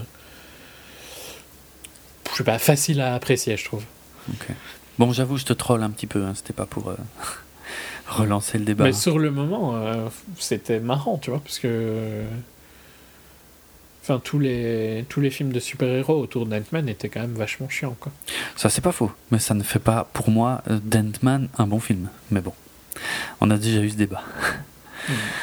Euh, Bon, le fait que lui va se poser des questions dans les chiottes et puis qu'après on annonce à Vanessa qu'il y a quelqu'un qui l'attend dehors euh, et qu'elle croit que c'est lui et que c'est pas lui, bon, c'était. C'est très prévisible. Ultra prévisible. Ouais, ouais. Et Vraiment, je pense que personne n'avait de doute sur cette scène. Donc il est en colère, il rentre chez lui, donc il veut, euh, il veut les armes, il veut toutes les armes. toutes les armes de la baraque. Ah, il y a le gag de l'emoji caca. Qui, alors, on est, on est vraiment dans le, dans le plus bas du gag pipi caca, mais tu sais, quand il est obligé. Quand, quand Weasel se sent obligé d'expliquer à, à Wade que, euh, que l'emoji euh, c'est un caca et que lui il a longtemps cru que c'était un truc au chocolat. Enfin, bref. Je sais pas pourquoi je reviens là-dessus d'ailleurs, c'est con. mais bon, ça sort tellement de nulle part euh, vu la scène. Et bref, il lui faut toutes les armes. Euh, et même le petit flingue que cache euh, Blind Al. Euh, donc tu te doutes que ce flingue va forcément revenir s'ils insistent autant dessus. même si je m'attendais pas à ce qu'il réoublie ses armes dans le taxi. ça, ça m'a bien Non. fait délirer. Et ça fonctionne super Ouais, bien. ouais. Et quand il lui barre et quand il se barre et qu'il lui dit je t'aime euh, et qu'après il lui dit ouais il y a je sais pas combien de kilos de, coke ou d'héros euh, cachés quelque part dans la baraque euh, amuse-toi bien. Bref il, il peut pas s'empêcher de voilà de dire un truc sérieux de dire une grosse merde derrière ça j'aime beaucoup. Bon, les méchants sont en train de emballer leurs affaires sur sur quoi? Un Nelly carrière. eh bien, je ne suis pas d'accord. Même si c'est ce que c'est censé être, ça, on est bien d'accord. Mais euh, c'est un porte-avions, c'est une ruine de porte-avions avec des réacteurs. Ce qui, j'avoue, n'est pas courant. Mais techniquement, ça ne peut pas être un hélicarrieur, puisque, comme je l'ai longuement expliqué, la Fox n'en a pas les droits. Mais je, je pense. Mais c'est c'est volontaire en fait. Voilà, voilà. C'est un hélicarrière qui n'en est pas. C'est ça. Le but, c'est que tu penses que c'est un hélicarrière juste pour euh, C'est une, attaque euh, au MCU, quoi. Et, et grave, grave. Et je, et je suis sûr que c'est ce détail-là qui a le plus fait enrager Marvel Studios. Hmm. Parce que. Mais en même temps, ce détail-là, ils ont rien à dire, un peu. euh, Ils, pourraient, ils auraient pu faire chier, tu vois, mais ben, du moment qu'ils prononcent pas le nom. Et en plus, ils Voilà. l'utilisent pas. C'est juste un décor qui casse au final, tu vois. Il, il s'envole pas ni rien. Donc tu peux pas prouver que c'est un hélicarrieur. C'est. mais ça y ressemble, ouais, c'est tout est fait pour que ça y ressemble et tout est fait pour semer la confusion dans, dans le grand public aussi, hein, du coup. hein. C'est comme, euh, ouais, bah, c'est comme Quicksilver qui était dans Days of Future Past et dans, Dans les deux. Avengers 2, quoi. Moi, je trouve pas ça correct de la part. Oh, honnêtement, moi, je trouve pas que ça, ce soit un caméo euh, amusant, l'hélicarrieur. Pff, En fait, je trouve que c'est pas un caméo important du tout. C'est juste un setting, et c'est un setting que j'ai trouvé pas intéressant, en plus. Ouais. Mais bon, voilà, si ça les amuse. hein. Ouais, bon. A priori, euh, il semble pas que Marvel ait, ait porté plainte, donc. euh, Mais franchement, ça doit les démanger hein, sur ce truc-là. Parce que ça lie quand même vraiment, en apparence, le film à. euh, bah, soit à Captain America. euh, Je sais- pas si les gens pensent euh, autant que ça. bah, sinon, Je suis pas sinon sûr. pourquoi il l'aurait fait? Parce que ça les amuse, à mon avis, de d'exploser un hélicarrière et tout ça. Ouais. Hmm, je pense pas que c'est pour, euh, pour faire plus d'argent qu'ils ont mis ça. Parce Non. que c'est pas l'esprit du film à la base, tu vois. Donc, euh, Non, non, mais là, c'est pas une question d'argent, c'est juste une question de. d'essayer de, de lier ça au MCU dans l'esprit des gens. Je pense. Ouais, mais je pense pas que c'est la volonté qu'ils ont de lier au MCU. Je pense qu'ils ont la volonté de se moquer du MCU, mais pas de le lier vraiment. Pour l'hélicarrière, moi, je je suis pas sûr. Mais bon. Ouais. Moi, je le vois plus comme euh, une blague. Oh, regardez, on explose votre hélicarrière. Ok. Euh, pour l'instant, Deadpool va chercher de l'aide donc à la X-Mansion. Euh, donc là, euh, déjà la référence à Sinead O'Connor m'avait tué plutôt dans le film. Mais quand elle ouvre la porte et qu'il lui dit ah euh, Ripley et, et en plus le pire c'est qu'il nomme Alien 3 quoi. Il dit euh, Ripley de Ouais. Alien 3. Ça m'a tué. Franchement. C'est à excellent. fond. À fond. Et, euh, et c'est là aussi, hein, je crois qu'il dit, euh, mais au fait, il y a, Il parle de budget. ouais, là. ouais, il y a que deux mutants dans ce film, pourquoi ils n'avaient pas de budget ou un truc comme ça? Ça, ça m'a bien surpris aussi, quoi. Bon, après, re- Ouais, ça marche parfait. ouais, ouais, c'est clair. Et en plus, c'est- c'est a priori vrai, donc euh, ça marche encore mieux, quoi. Euh, Bon, après, retour avec le taxi. Alors là, on a tout le gag du fait que euh, le chauffeur de taxi a son cousin dans le coffre euh, et qu'il est censé le gronder à cause de Colossus et qu'il le félicite en chuchotant. Et ça, c'est c'est assez fun. C'est pas mal le double dialogue Ouais, à ouais, ça marche bien. Euh... Ouais, après, il y a tout- bon, ouais. De- comme dit le gag, euh, le gag qu'il a oublié ses armes et juste l'autre, il a un accident à ce moment-là, donc il peut pas revenir. On a déjà expliqué. Euh, Bref, bah. Juste avant, là, c'est pas là aussi où il y a le, la, la blague sur le chimichanga? Juste avant quand, je- Il me semblait que c'était avant la bataille. Euh, c'est possible. Alors, rafraîchis-moi la mémoire parce que tiens, celui-là en plus, j'ai Donc, pas. rien, noté. mais ça, c'est un truc purement du comic. Je pense que euh, Deadpool est fan de chimichanga et je Ouais. pense d'ailleurs que c'est pas quelque chose qu'on mange euh, nous en général, mais c'est un. Je crois que c'est un burrito frit, un truc du style. Je n'ai pas la moindre idée de ce que c'est. C'est une bouffe mexicaine. D'accord. Je vais te, mais je pense un burrito, sais ce que c'est. Oui, oui, oui. Je crois que c'est ça, mais il me semble que c'est frit en plus ou c'est couvert de quelque chose. Euh... Ouais, c'est ça. C'est un deep fried burrito. D'accord. C'est un burrito qui est frit. Oh, putain. Euh, Genre un voilà. burrito. Non, euh, mais il est fan de ça, quoi. Et il me semble qu'il y en a un gigantesque euh, un peu avant une bataille ou quoi. Mais évidemment, ça a peut-être été difficilement traduit pour, euh, vu que c'est quand même très euh, américain, quoi. Ouais. C'est pas quelque chose qu'on mange ici. Ouais, je- Euh, pas américain, enfin, si, américain, mexicain. quoi. Hmm, oui, oui. Je l'ai pas noté, mais c'est vrai que j'ai lu à droite à gauche qu'il y avait une référence à ça dans le film, mais j'ignorais où elle était, pour être tout à fait franc avec toi. Donc, ouais. Hmm. Ok. Euh, tiens, autre truc un peu méta euh, qui m'a bien fait délirer, c'est quand euh, Angel saute de l'hélicarrière, donc juste en bas, et que Deadpool il prévient les autres, il dit ah, regardez, regardez, regardez un atterrissage de super-héros et tout machin, il est tout fou. c'est tout con. Mais j'adore la... Bon, en dehors de l'oubli des flingues dans le taxi, Oui. mais vu qu'on arrive vers la scène finale, rien que la chanson, hein. DMX X Gonna Give It To Ya. X des X-Men. Ah oui, ah ok. Hmm. Ah, alors, C'est- j'ai pas du tout relevé, hein, là, je t'avoue. Ah, ça marche. bah, ça marche parce que la chanson est ultra euh, de son époque aussi, tu vois. Ah ouais Enfin, ben ouais, totalement. Euh, DMX, c'est totalement. euh, le- Tu vois, tu disais les références euh, étaient pour notre génération. ouais, euh, DMX, c'est totalement ça. Et puis le fait que ce soit X Gonna Give It To Ya, bah ça marche bien avec les X-Men, quoi. C'est vrai.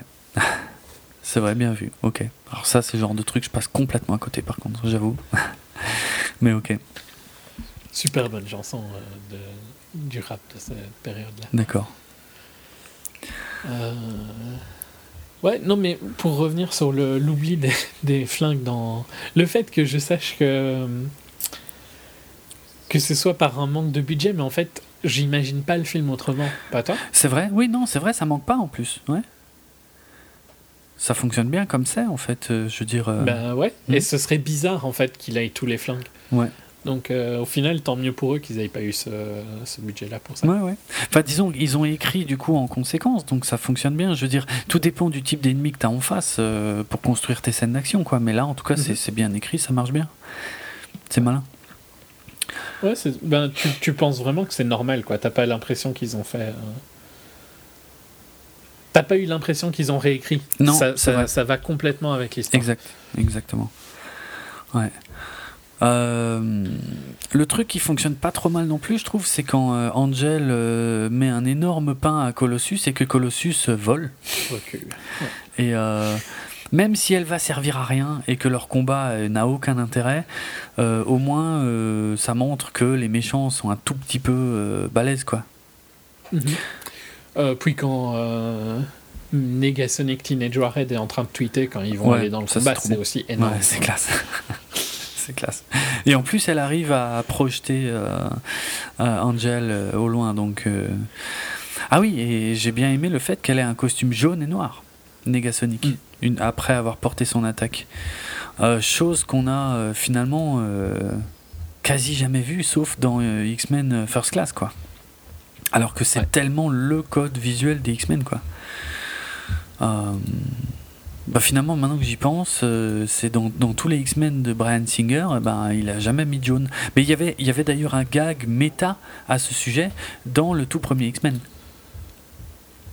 Je me rappelle plus. Sais, tout à- euh, c'est tout à la fin quand ils, euh, quand ils prennent le, le Blackbird et que Wolverine met pour la première fois sa combinaison. Je sais plus ce qu'il dit, mais. Ah, tu sais quoi, en plus maintenant j'ai un doute parce que je crois que le gag n'est pas le même en VO et en VF. Mais donc bref, il fait une remarque en fait sur le costume euh, et euh, pendant qu'ils sont dans le dans l'avion, dans le Blackbird, et il y a Cyclope qui lui répond. Et je crois qu'en VF il lui répond T'en aurais préféré un jaune Et en VO, par contre, je crois qu'il lui demande s'il voulait un truc en lycra. Ou. Enfin, peut-être pas en lycra, mais en. Enfin, le truc euh, des super-héros, là, euh, super bidon. euh, Je sais plus comment on appelle ça. Spandex. Le spandex, voilà. Ouais, je crois que le gag n'est pas le même en plus. Mais bref, il y avait déjà voilà ce petit gag méta. Euh, Le premier X-Men était un film méta. Deadpool, c'est pareil, c'est juste plus, plus, plus gore. Plus poussé. quoi. Ouais, plus poussé, ouais. Mm, mm. De toute façon, sincèrement, moi je trouve que c'est. Voilà, on a passé les deux, les deux moments que je trouve fun du, de, de la séquence finale c'est l'oubli des flingues et euh, la fille qui tweet, quoi. Ouais. Ou euh, qui est Instagram, ou je sais pas quoi. Euh, pff, maintenant, ça devient vraiment cliché, quoi, en fait, comme combat. Ouais, ça devient plus, plus classique. Après, Et il y, y a moins de blagues, enfin, ça, ça fonctionne moins, y a, ça a moins de. ouais, Ouais, ouais c'est juste moins bien. C'est pas mauvais, hein, mais ça a rien de ouf, quoi, en fait. ouais, il y en a, ouais, ouais, il y en a quand même, mais c'est vrai qu'ils sont moins impactants. Mais quand, quand il enlève son slip, euh, qu'il demande à Teenage Warhead de se tourner euh, pour faire un drapeau blanc, euh, c'est un peu con. Quand il, quand il épelle Francis avec les cadavres des mecs, c'est bien cool aussi. Oui, ça, c'est ça. Euh, Mais enfin, j'ai un peu l'impression que c'est la la mise en place du combat, ça, tu vois. oui, c'est vrai qu'on est encore Parce un que peu le avant. combat en lui-même euh, avec euh, Francis, euh, c'est un peu naze. Je dirais pas que c'est naze. Moi, je trouve qu'il marche bien, c'est efficace, c'est lisible. Ah, il y a un gag qu'il faut que j'explique, juste avant d'en arriver là. C'est que le dernier euh, mercenaire, on va dire, que hum, Wade est sur le point de, de buter, enfin Deadpool est sur le point de buter, donc au pied encore de l'hélicarrière, entre guillemets, hélicarrière, euh, il s'arrête et il dit Bob et puis, euh, tu sais, il dit Eh, mais on s'est pas vu depuis Jacksonville. Et il avait fait référence plutôt dans le film à un trauma, euh, justement, de ses pires missions et de celle de Jacksonville. Et puis, bref, je sais pas, il, il le laisse pas finir. Et puis, euh, il le sonne et il lui demande Ah, Comment vont ta femme, tes gosses et tout machin. Et puis, bref, il le tue pas. Alors, ça, c'est une référence aux comics. à un personnage en fait qui, est, qui sert aussi plus ou moins parfois de sidekick à Deadpool. Un personnage qui s'appelle Bob Agent of Hydra. Donc Bob, agent de, de Hydra. Évidemment, impossible de mentionner le nom complet du personnage ici puisqu'il ne possède pas les droits. Euh, mais voilà, en gros, c'est un, anti-héros en fait euh, euh, qui s'est engagé un peu malgré lui du côté de Hydra. Et bon, je connais, je connais vraiment pas bien. hein, J'ai juste lu un résumé sur Wiki, hein, je vais être franc. Mais bon, voilà quoi. Référence à Bob, Agent of Hydra, quand il s'arrête, qui lui dit Hey Bob Voilà. Oui, sinon le reste du combat, euh, ouais, de toute façon, euh, on, est, on, on, nage dans les clichés. Si, il y a encore un gars qui est, qui est quand même cool, même si euh, logique vu comme ils nous ont vendu Colossus jusque-là, c'est quand, quand le corset de Angel s'ouvre et qu'il est là et lui dit ah non attendez machin on voit votre euh, hein, hein, et qu'elle lui dit ah merci et tout puis elle lui met un gros pain derrière. Ça m'a fait délirer parce que c'est voilà pour le côté vraiment politiquement correct c'était cool quoi De Colossus. de Colossus mais probablement ouais, des X-Men euh, en général quoi Ouais, ouais. mais après, effectivement, on est, ouais, on est dans le, dans le cliché de la petite amie euh, tenue captive, euh, machin, par le méchant, ils se battent. Moi, je trouve le, ouais, le combat bien, mais je suis d'accord, pas original pour un sou. Euh, Il y a juste le moment fun où il a un, couteau planté dans la tête et qui voit Vanessa, qui, continue de le traiter de trou du cul, euh, et que lui, il voit des petites licornes qui s'animent autour d'elle. Ça, c'est super fun. Euh, ça sort de nulle part. Mais ouais, après, ouais. C'est bien, mais sans plus, quoi. Ouais, il y, a des il y a des moments qui. Ça, ça passe bien hein, dans la globalité. Oui, ça passe super bien, voilà, franchement. euh. Mais il y a moins de choses à retenir de ces scènes-là, quoi. Ouais. C'est beaucoup plus classique. Euh, on notera que même si euh, Negasonic euh, sauve Colossus donc face à Angel, à la fin, enfin à un moment on voit quand même Colossus qui se barre de la méga explosion. Enfin non, c'est plutôt quand le hélicarrier commence à se casser la gueule de tous les côtés. Euh, il se barre en portant euh, Negasonic d'un bras et Angel euh, de l'autre. De l'autre. ouais. Donc peut-être qu'elle sera de retour dans le 2, je suis trop content. Euh, Ouais, mais sinon il faut sauver la fille. Bon, de toute façon, le fait qu'elle elle a quand même un peu subi le manque d'oxygène et que c'est peut-être ça qui déclenchera ses pouvoirs pour le 2, ça j'en ai déjà parlé. Euh, voilà, après, euh, t'as tout le speech final. Donc on en a déjà un peu parlé aussi, hein. Euh, ils, se battent encore un tout petit peu et puis il est sur le point de lui coller une bastos. Colossus l'arrête, lui fait tout son speech sur ce que c'est d'être un héros, qu'il suffit de 4 ou 5 moments et que c'est pas la peine d'être tout le temps, tout le temps. Bon, tu le vois tellement venir qu'il va lui coller la bastos avant, avant la fin de la tirade. C'est dommage parce que la tirade est un poil trop longue en fait. Mhm. Il l'aurait fait genre. En fait, elle te fait douter, je trouve. Il aurait dû couper pendant la tirade et tirer. Ouais. Honnêtement, pour être vraiment brutal, donc c'est le fameux tout petit pistolet qu'il a pris à, Blind Hall. Hein. C'est là qu'il va servir. Euh, honnêtement, pour un effet ouais vraiment violent, moi j'aurais dit, euh, il commence la tirade. Allez, tu t'envoies la musique, tu lui laisses prononcer trois mots et il met la bastos. Mhm. Genre, genre, il a même pas le temps de rentrer dans le cœur de la tirade. Et là, ça aurait été vraiment fun, quoi. Mais bon, pas grave, quoi. Ouais. Le dialogue, par contre, où, euh, mais on en a parlé avant, mais où il lui dit qu'il ne saura pas régler son visage. Oui, voilà. Réparer son visage. Ça fonctionne bien. Ouais, c'est pas mal. Après, il y a Vanessa qui est en colère, qui lui colle des tartes, et il arrive à l'arrêter juste à temps quand euh, elle est sur le point de lui taper dans les couilles. Euh, il enlève son masque, il a le masque de hum, Hugh Jackman. Ça, je, ça, je m'y attendais pas. C'était pas mal. Ouais, c'est clair. C'est clair. Il, semblerait que Hugh Jackman ait quand même vraiment un tout petit peu joué hein, pour que le film puisse se faire. Hein. Euh, je crois que c'est Tim Miller qui l'a dit, le réalisateur que Hugh Jackman a fait un tout petit peu, euh, peut-être pas pression, peut-être pas à ce point, mais. Non, mais donner un peu son, des avis positifs. Donc c'est vraiment cool, quoi. Et puis, ouais, là. Et ce que j'aime bien, c'est que c'est que elle lui dit euh, un truc dans le genre euh, dans quelques heures et après beaucoup d'alcool, peut-être que ouais ouais ça va, peut-être faire. Oui, elle est, elle est pas trop positive quand même. tu, vois, tu la vois quand même choquée un peu. C'est clair, c'est bien ça. c'est bien. Et euh, Ouais, il demande aux autres de se barrer d'ailleurs parce qu'ils étaient encore là. Ça, je, je me souviens plus des dialogues exacts, mais euh, en gros, le fait que, Tine, enfin, que Negasonic lui dise qu'il est cool et que lui, il est, il est super content en fait, et puis elle l'envoie chier deux minutes après. et il est super content aussi au final. Hum, et que Colossus, lui, n'en déborde pas, lui dit Ouais, j'arriverai à te faire rejoindre les X-Men, un truc comme ça. Bon, ça, c'est sûr qu'ils continueront à jouer là-dessus dans le futur, quoi. Ouais, c'est sûr. Hum. Bah. Et puis le film se finit sur euh, Careless Whisper, donc euh, de George Michael. Euh, mais oui, mais il y a toutes les blagues avec Wham. bah c'est ça, c'est ça, c'était bien amené, ça sort pas de nulle part quoi. Et en plus, t'as tout le monologue où il t'explique le joli plan final et tout machin avec la caméra qui s'éloigne. Non, c'est bien. Et puis le générique de fin est fun aussi. Il y a un petit Deadpool animé qui fait n'importe quoi. C'était cool. Hmm. Il joue au sax. Ouais, ouais il. Euh, je sais pas comment dire. Il, il monte une. Euh, une licorne. et, et, il se frotte contre le nom de Gina Carano. Oui, c'est vrai, j'avais oublié ça, exact. Ah oui, oui, trop bien.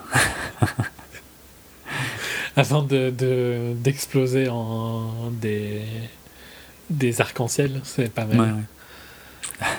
Euh, puis à, la fin aussi, il y a un truc avec euh, les créateurs. Euh, un, un, special tank, c'est euh, entre parenthèses with tongue. oui, je l'ai vu. C'est le délire qu'ils aient.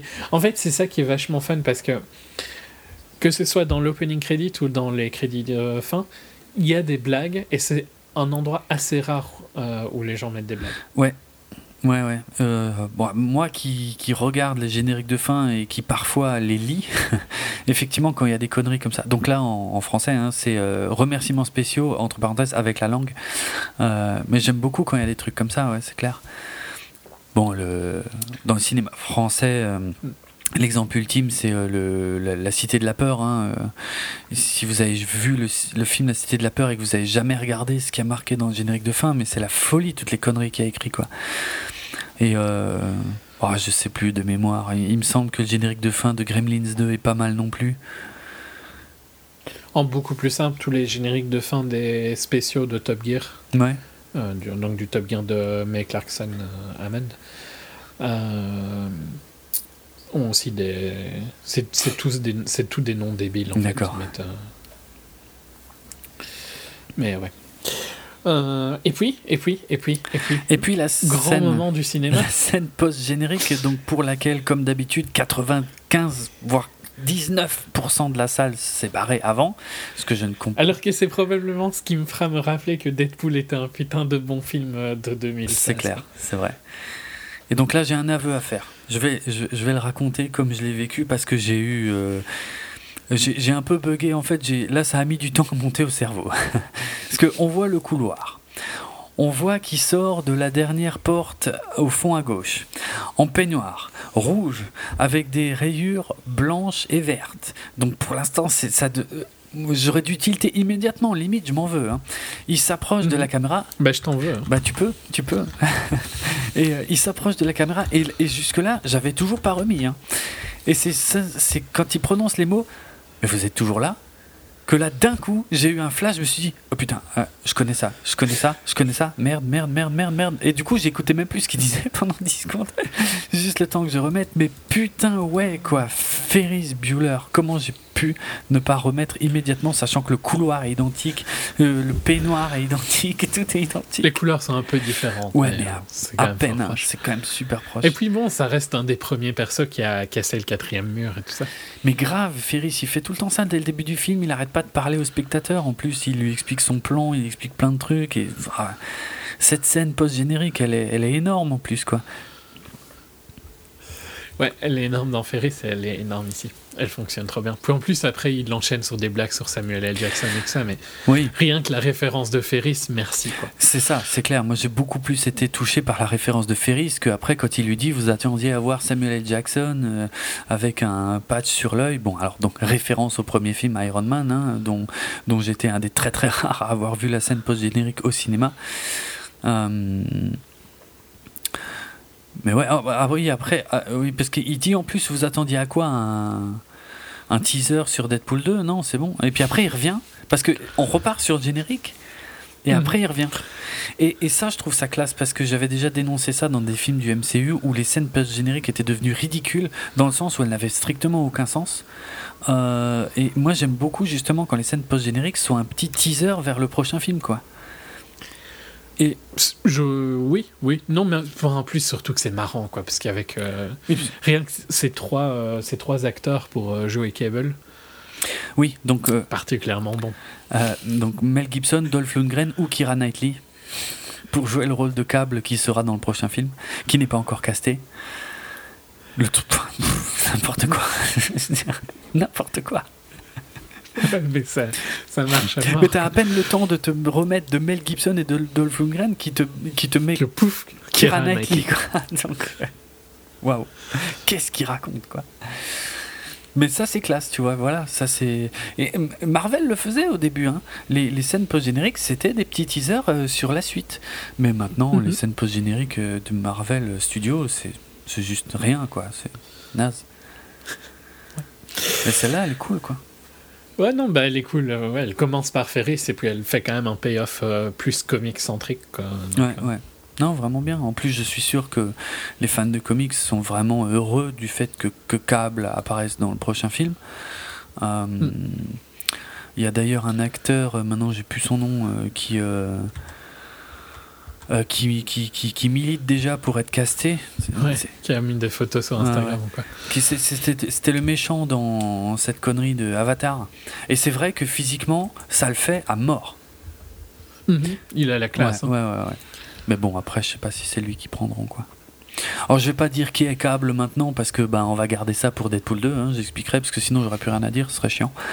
mais bon. Euh, mais ouais, cool, quoi.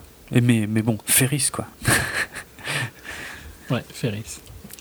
C'est ce que j'ai noté dans. euh, dans notre liste de films euh, Ouais. pour garder trace. Il y a, je- moi, je mets des notes, toi, tu mets jamais rien. Non. Mais, mais c'est léger, quoi, en général, ce que je mets. C'est Ouais, juste si euh, je pense qu'il sera dans le top 10 ou quoi, pour que les auditeurs comprennent. Et là, j'ai écrit Ferris. Excellent. Bon. Point d'exclamation, point d'exclamation, point d'exclamation. D'accord.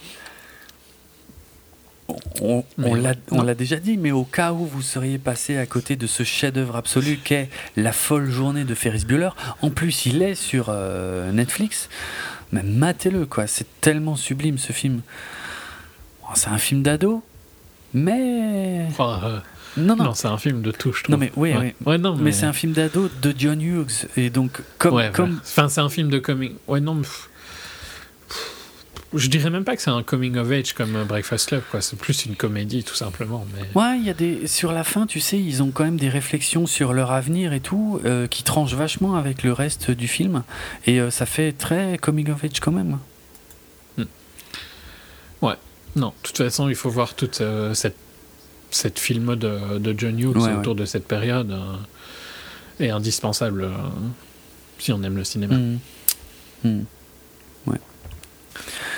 Tiens, je me rends compte que j'ai oublié des références à d'autres références à Spider-Man parce qu'il y, y a deux fois dans le film où quelqu'un euh, dit à Wade euh, Go get her Tiger ou ça c'est dans le strip club et euh, Go get them Tiger bon c'est ce que hum, Mary Jane en fait dit à, à Peter quand il doit aller arrêter les méchants quoi Go get them Tiger donc ça ils peuvent l'utiliser même s'ils n'ont pas les droits. Enfin bref, il y a une référence à Batman et Robin.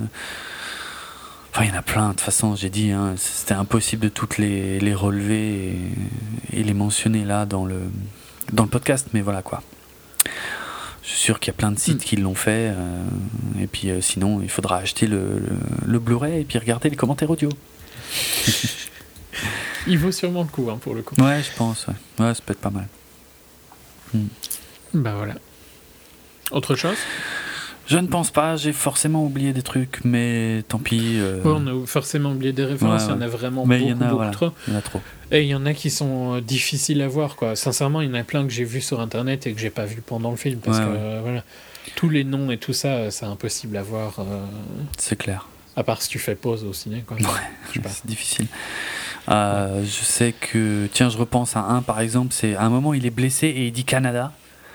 Et euh, Mm. bon, c'est marrant parce que ça sort de nulle part, hein, mais euh, faut pas y chercher une signification, si ce n'est que Ryan Reynolds est canadien et que Wade Wilson dans les comics est aussi canadien.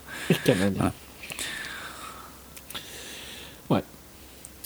Non, bah, ouais. Non, c'était c'était très sympa. Je vais pas bouder le plaisir, mais comme on l'a dit dans la première partie, ce sera difficile à répéter ce film, en fait, Ouais. je pense. Ouais, ouais. On verra bien ce qu'ils font. Mm. Euh, passer à la promo Ouais.